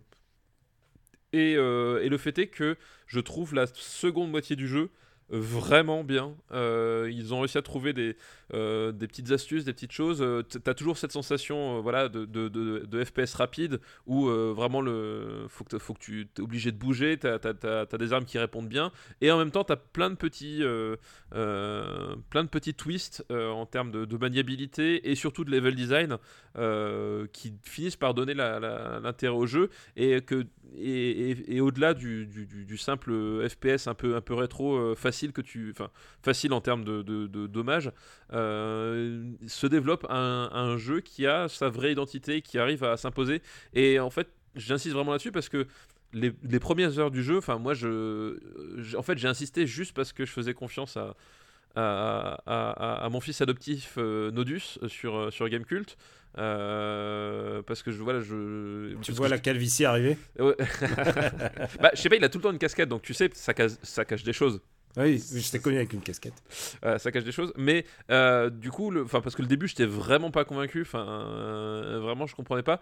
Et effectivement, quand faut, c'est, un, un jeu qu'il faut insister, mais finalement, ça se révèle un FPS qui est plutôt chouette. Et, j'ai, vraiment plutôt aimé au final. Et j'étais content d'insister. Et je pense que faut, prévenir parce que faut prévenir parce qu'il faut pas abandonner sur, sur les premiers niveaux en fait. Faut vraiment insister et le jeu se révèle au fur et à mesure. Eh ben, pour ma part, je vais recommander quelque chose. Pareil, j'ai trouvé ça moche la première fois que je l'ai vu. Euh, c'est un film qui s'appelle euh, Alita Battle Angel et c'est l'adaptation de Gunem. Alors, c'est un film très compliqué. euh, parce que, comme Parce, parce que Robert Rodriguez déjà. Parce que Robert Rodriguez, je pense que tout ce qui est bien dans ce film, c'est malgré Robert Rodriguez. en fait, ce qui est intéressant, en fait, c'est. bah, moi, j'y croyais plus trop hein, que Gunem allait se faire. Ça fait 20 ans que euh, Cameron. Cameron nous en Nous bassine, parle, ouais. nous bassine et tout. Parce que, aussi, il faut pas oublier que c'était un des rares mangas qui était traduit en anglais à l'époque. Et donc, euh, Alita, il s'appelait Alita. Donc, du coup, ils ont gardé, ils ont gardé ce blaze. Et je pensais pas que ce projet allait se faire. Et puis, finalement, à force de Ghost in the Shell leur chemin, ils ont réussi à, à aller jusqu'au bout. Donc, déjà, c'est une forme de curiosité. Parce que je renoue avec euh, quelque chose que j'avais lu dans mon adolescence. Et visuellement, euh, c'est assez. euh, c'est pas dingo. Parce que, tu vois, quand tu sors d'un film comme euh, Spider-Man Into the Spider-Verse, Spider-Man Into the Spider-Verse est complètement dingo. C'est-à-dire, chaque plan, tu te dis, putain, c'est extraordinaire ce qu'ils ont fait, comment ils ont fait. Chaque plan, j'ai même un plan d'appartement. Alors que là, euh, il y a un truc assez conventionnel de blockbuster. Mais ce qui est intéressant, à mon avis, c'est qu'ils ont situé l'ambiance non pas à un truc très japonais. Déjà, en plus, euh, si tu te souviens, Gunem, en plus, il y a euh, toute une espèce de tradition de mots étrangers, comme la Panzerkunst. Oui, oui, oui, il y a beaucoup de. Et, et là, en l'occurrence, euh, ils ont situé ça dans un contexte et presque des couleurs assez chaudes qui sont pas sans rappeler le Mexique, en fait. Est-ce à cause de Rodriguez? Je sais pas. Est-ce que. Évidemment, euh, il, a donné, il a mis beaucoup du, du sien, j'imagine, dans la, la chaleur de, de ce qu'évoque ce film.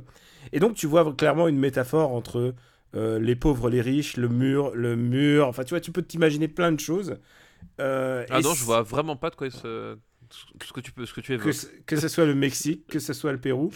Il y a une scène de motorball qui est une, un rugball, qui est, enfin tu peux t'imaginer, de blitzball, euh, tous ces sports du futur qui ont été inspirés évidemment par euh, un classique qui est assez bien classé chez nous. Voilà, par Rollerball. Mais ce qui me semble le plus intéressant, c'est euh, cette comédienne qui s'appelle Rosa Salazar et dont on voit pas vraiment la tête puisque tous ses yeux, ses yeux ont été tous modifiés. Et alors, au début, ça avait une gueule dégueulasse dans les trailers. Parce Et que, ouais, ce que je voulais dire, je je t'avoue qu'en fait, euh, moi, quand j'ai vu les trailers de, de, de Gun, je, je trouve ça euh, abominable. Tu parles d'elle, mais même le, le design euh, de, du, euh, des espèces de robots, euh, euh, j'avais l'impression de revoir, comment il s'appelle dans, dans Justice League, là, Cyborg. Ah, je vois bien ce que tu veux dire. ouais. Tu vois, j'ai- enfin vraiment, non, je- c'est beaucoup mieux que ça. C'est beaucoup voilà, mieux. moi, les, trailers C'est à m'ont des années vraiment fait lumière- fuir, quoi. C'est à des années-lumière. Et en fait, elle, elle le vend très bien. Elle est, c'est une super actrice en fait. Euh, Il y a euh, cependant un petit problème à mon avis, c'est qu'ils ont mis beaucoup euh, du manga, c'est-à-dire euh, ils ont ils ont mis genre six Ils ont tout volumes. condensé, c'est ça? Ils ont mis six volumes en deux heures et ils auraient peut-être dû faire moins. Parce que ce qui est intéressant en fait dans, dans Gunem, c'est sa relation avec son créateur, enfin le- son rôle de découvreur, Ido, et donc qui est joué par Christopher Chris- Waltz ouais, Christophe Waltz, ouais. qui joue à peu près bien, euh, comme un mec qui joue devant des fonds verts, c'est-à-dire pas, pas génialement bien, euh, c'est un vieux monsieur quand même. Mais, mais il fait de son mieux, et surtout, ce qui marche, c'est la dynamique entre eux. C'est-à-dire qu'il il y a une dynamique de père et de fille, et c'est ça qui est vraiment intéressant. C'est un truc euh, qui est un peu, euh, peu euh, j'allais dire Pinocchio. Mais, Ah bah, bah, c'est complètement Ouais. Pinocchio, ouais. par contre, ils ont rajouté tout le motorball, mais alors tout, ils ont tout mis, tout le, le blitzball. Et, et donc, du coup, ils ont rajouté l'arc de- d'un personnage qui s'appelle Hugo. Mhm. Et euh, évidemment, au bout d'un moment, elle a un objectif dans sa tête, euh, la petite Alita, et au bout d'un moment, elle, elle ne se dévoue qu'à réaliser le rêve de, de Hugo. De Hugo, ouais. Et du Hugo devient un peu la, la demoiselle en détresse. Enfin, ça devient un peu nul parce qu'elle devient la personne qui réalise les rêves d'Hugo. Euh, c'est, je trouve que je trouve que c'est pas qu'il joue mal le petit garçon, le jeune garçon, mais ça aurait peut-être mérité un petit peu plus de focus sur autre chose, sur euh, quelque chose de un peu euh, un peu moins. Bah, surtout qu'en plus, enfin, dans le dans le manga, il, man- il manque le, le centre, le cœur. Excuse-moi, je finis juste. Ouais. Il manque à mon avis le cœur du manga qui est cette euh, dimension entre elle et son père. Bah, surtout dans le manga, en fait, le personnage de, de Hugo, euh, je, je vais rien divulgacher pour les gens qui, qui connaissent pas et qui iront voir le film. euh, on, on sait, on sait un peu comment finit le- l'arc de d'Hugo, mais le personnage d'Hugo, justement, c'est un.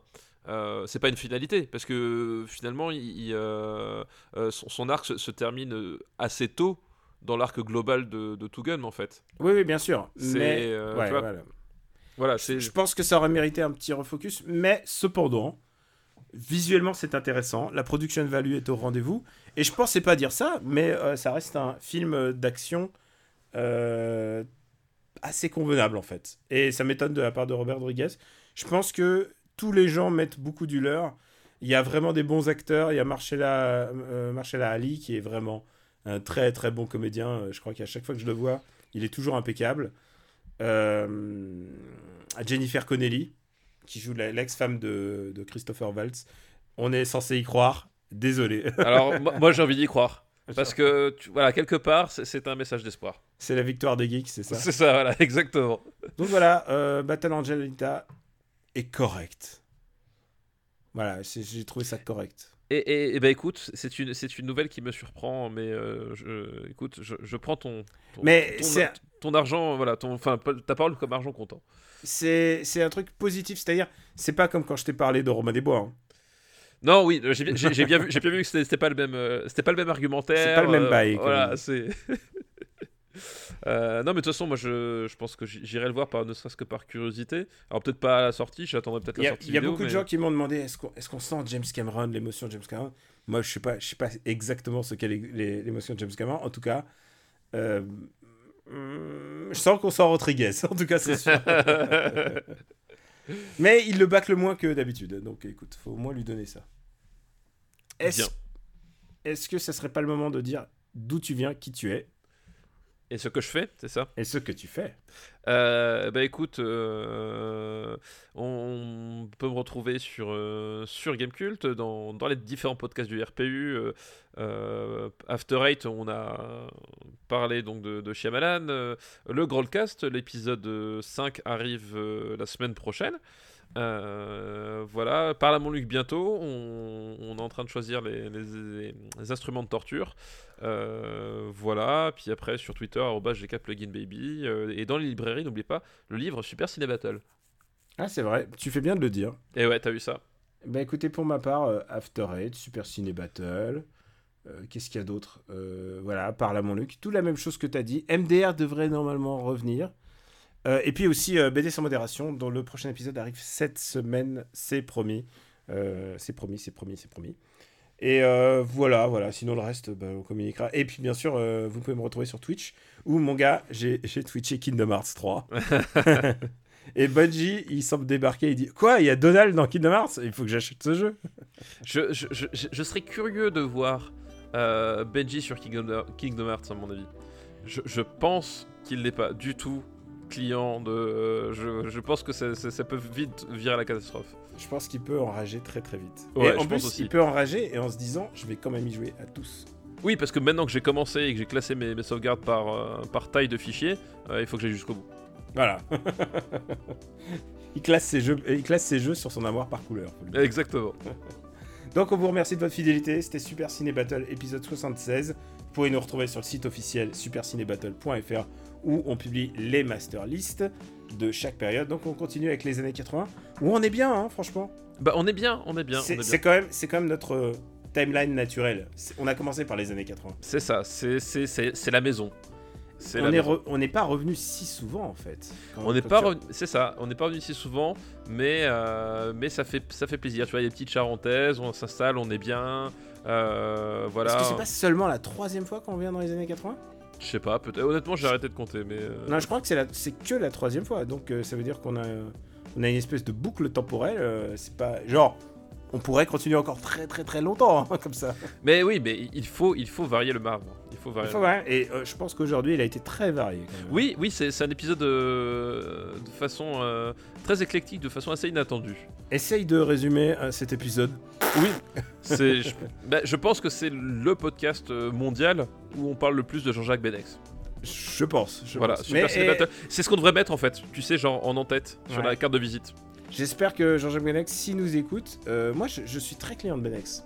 Mais oui, mais c'est ça le pire. Enfin, C'est que on, a- J'ai- j'ai- on- on les a mis bas, mais euh, j'ai- j'aime Benex, c'est intéressant. c'est ça, on, les a mis bas, mais en fait, j'ai de l'affection pour son cinéma. euh, et euh, je le connais pas personnellement, mais j'ai de l'affection pour la façon dont il parle de son cinéma. C'est clairement un mec qui a une démarche et qui est pas là pour, il est pas là pour nous emmerder en fait. Et, et- et surtout, il, il a ce côté, euh, que t'aimes ou pas ses films, il a eu quand même ce- cette espèce de, de, de jusqu'au boutisme dans sa démarche d'artiste, euh, qui fait que finalement, bon, euh, il y a un truc qui, qui- qui force un peu le, le- le respect, ou, ou à minima la curiosité quand même. C'est clair. Et, et ben voilà pour Super Ciné Battle, comme tu l'as rappelé, on a, on a aussi un bouquin, mais voilà, vous pouvez nous suivre. Et je remercie aussi tous les gens qui donnent euh, sur le Patreon. Euh, je tiens à dire qu'on est encore au-dessus du cap, où on est au-dessus des deux heures. Mais, euh, mais si ça descend plus bas, l'émission repassera à une heure. oui, co- comme, comme- comme au début, comme le premier épisode de. de- Comme les tout premiers épisodes, il y Ouais. une heure. Donc au lieu de faire 9 listes, vous en aurez 4 et demi. Mais bon, voilà, eh, rappelons-le, vous donnez eh, si vous le voulez, et surtout, si vous n'avez pas de thunes ou si vous n'avez pas envie, c'est pas la peine. On, est, on est quand même euh, gratuit, le produit reste le même. Euh, On a juste, on donne des bonus pour les habitués et pour ceux qui donnent un peu plus d'argent, on leur donne même la primeur. On donne l'épisode un peu plus tôt. Euh, donc, donc, mais voilà, sinon, le, le produit reste le même, voilà, comme on dit. T'as vu, j'ai pas fait de jeu de mots sur Pluto et Kingdom Hearts.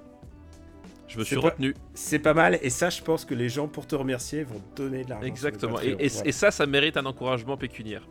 Je pense aussi. Ça, et aussi ta démarche d'aller au cinéma.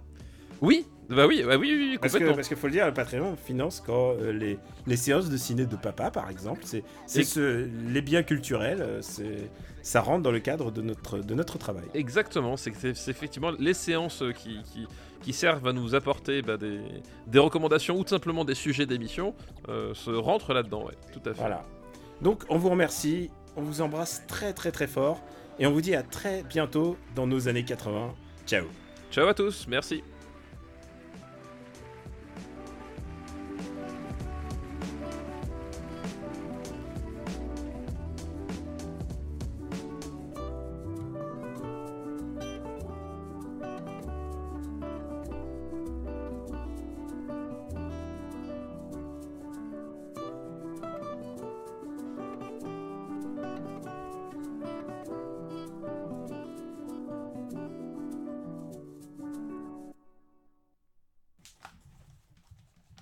Papa, tu sais ce que c'est que le destin?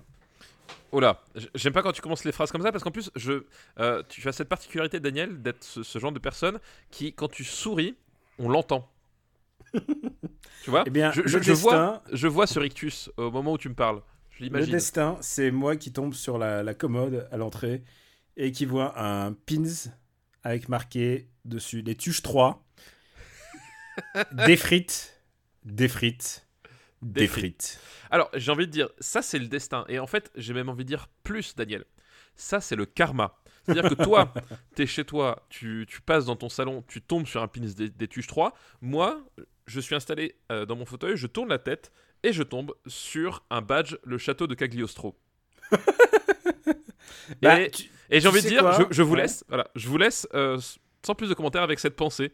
Mais je pense que les gens ont compris, à un moment donné, quelle était la personne voilà, qui méritait l'attention là-dedans. T'as jamais vu les tuches? Euh, Daniel, T'as jamais vu les tuches 1 ou 2 ou 3 crois-tu vraiment, sincèrement, que sans avoir euh, à sauver la vie de mes enfants, sans Mhm. avoir à devoir réviser le crédit de ma maison, je, je- je serais allé voir les tuches de mon plein gré? Je veux juste te dire un truc. La trilogie des tuches, elle est comprise dans les années 2010. Pourquoi tu me fais souffrir, Daniel pourquoi, pourquoi Pourquoi ce plaisir, à un moment donné, euh, de, de pervertir ce, ce- ce qui est beau et innocent? Voilà, je, ne comprends pas. Ce qui est fou, c'est que je te fais sourire alors qu'on n'a même pas commencé l'épisode. oui, c'est vrai. c'est vrai. C'est vrai que putain, ça part très très mal cette histoire. Ouais. Une production RPU.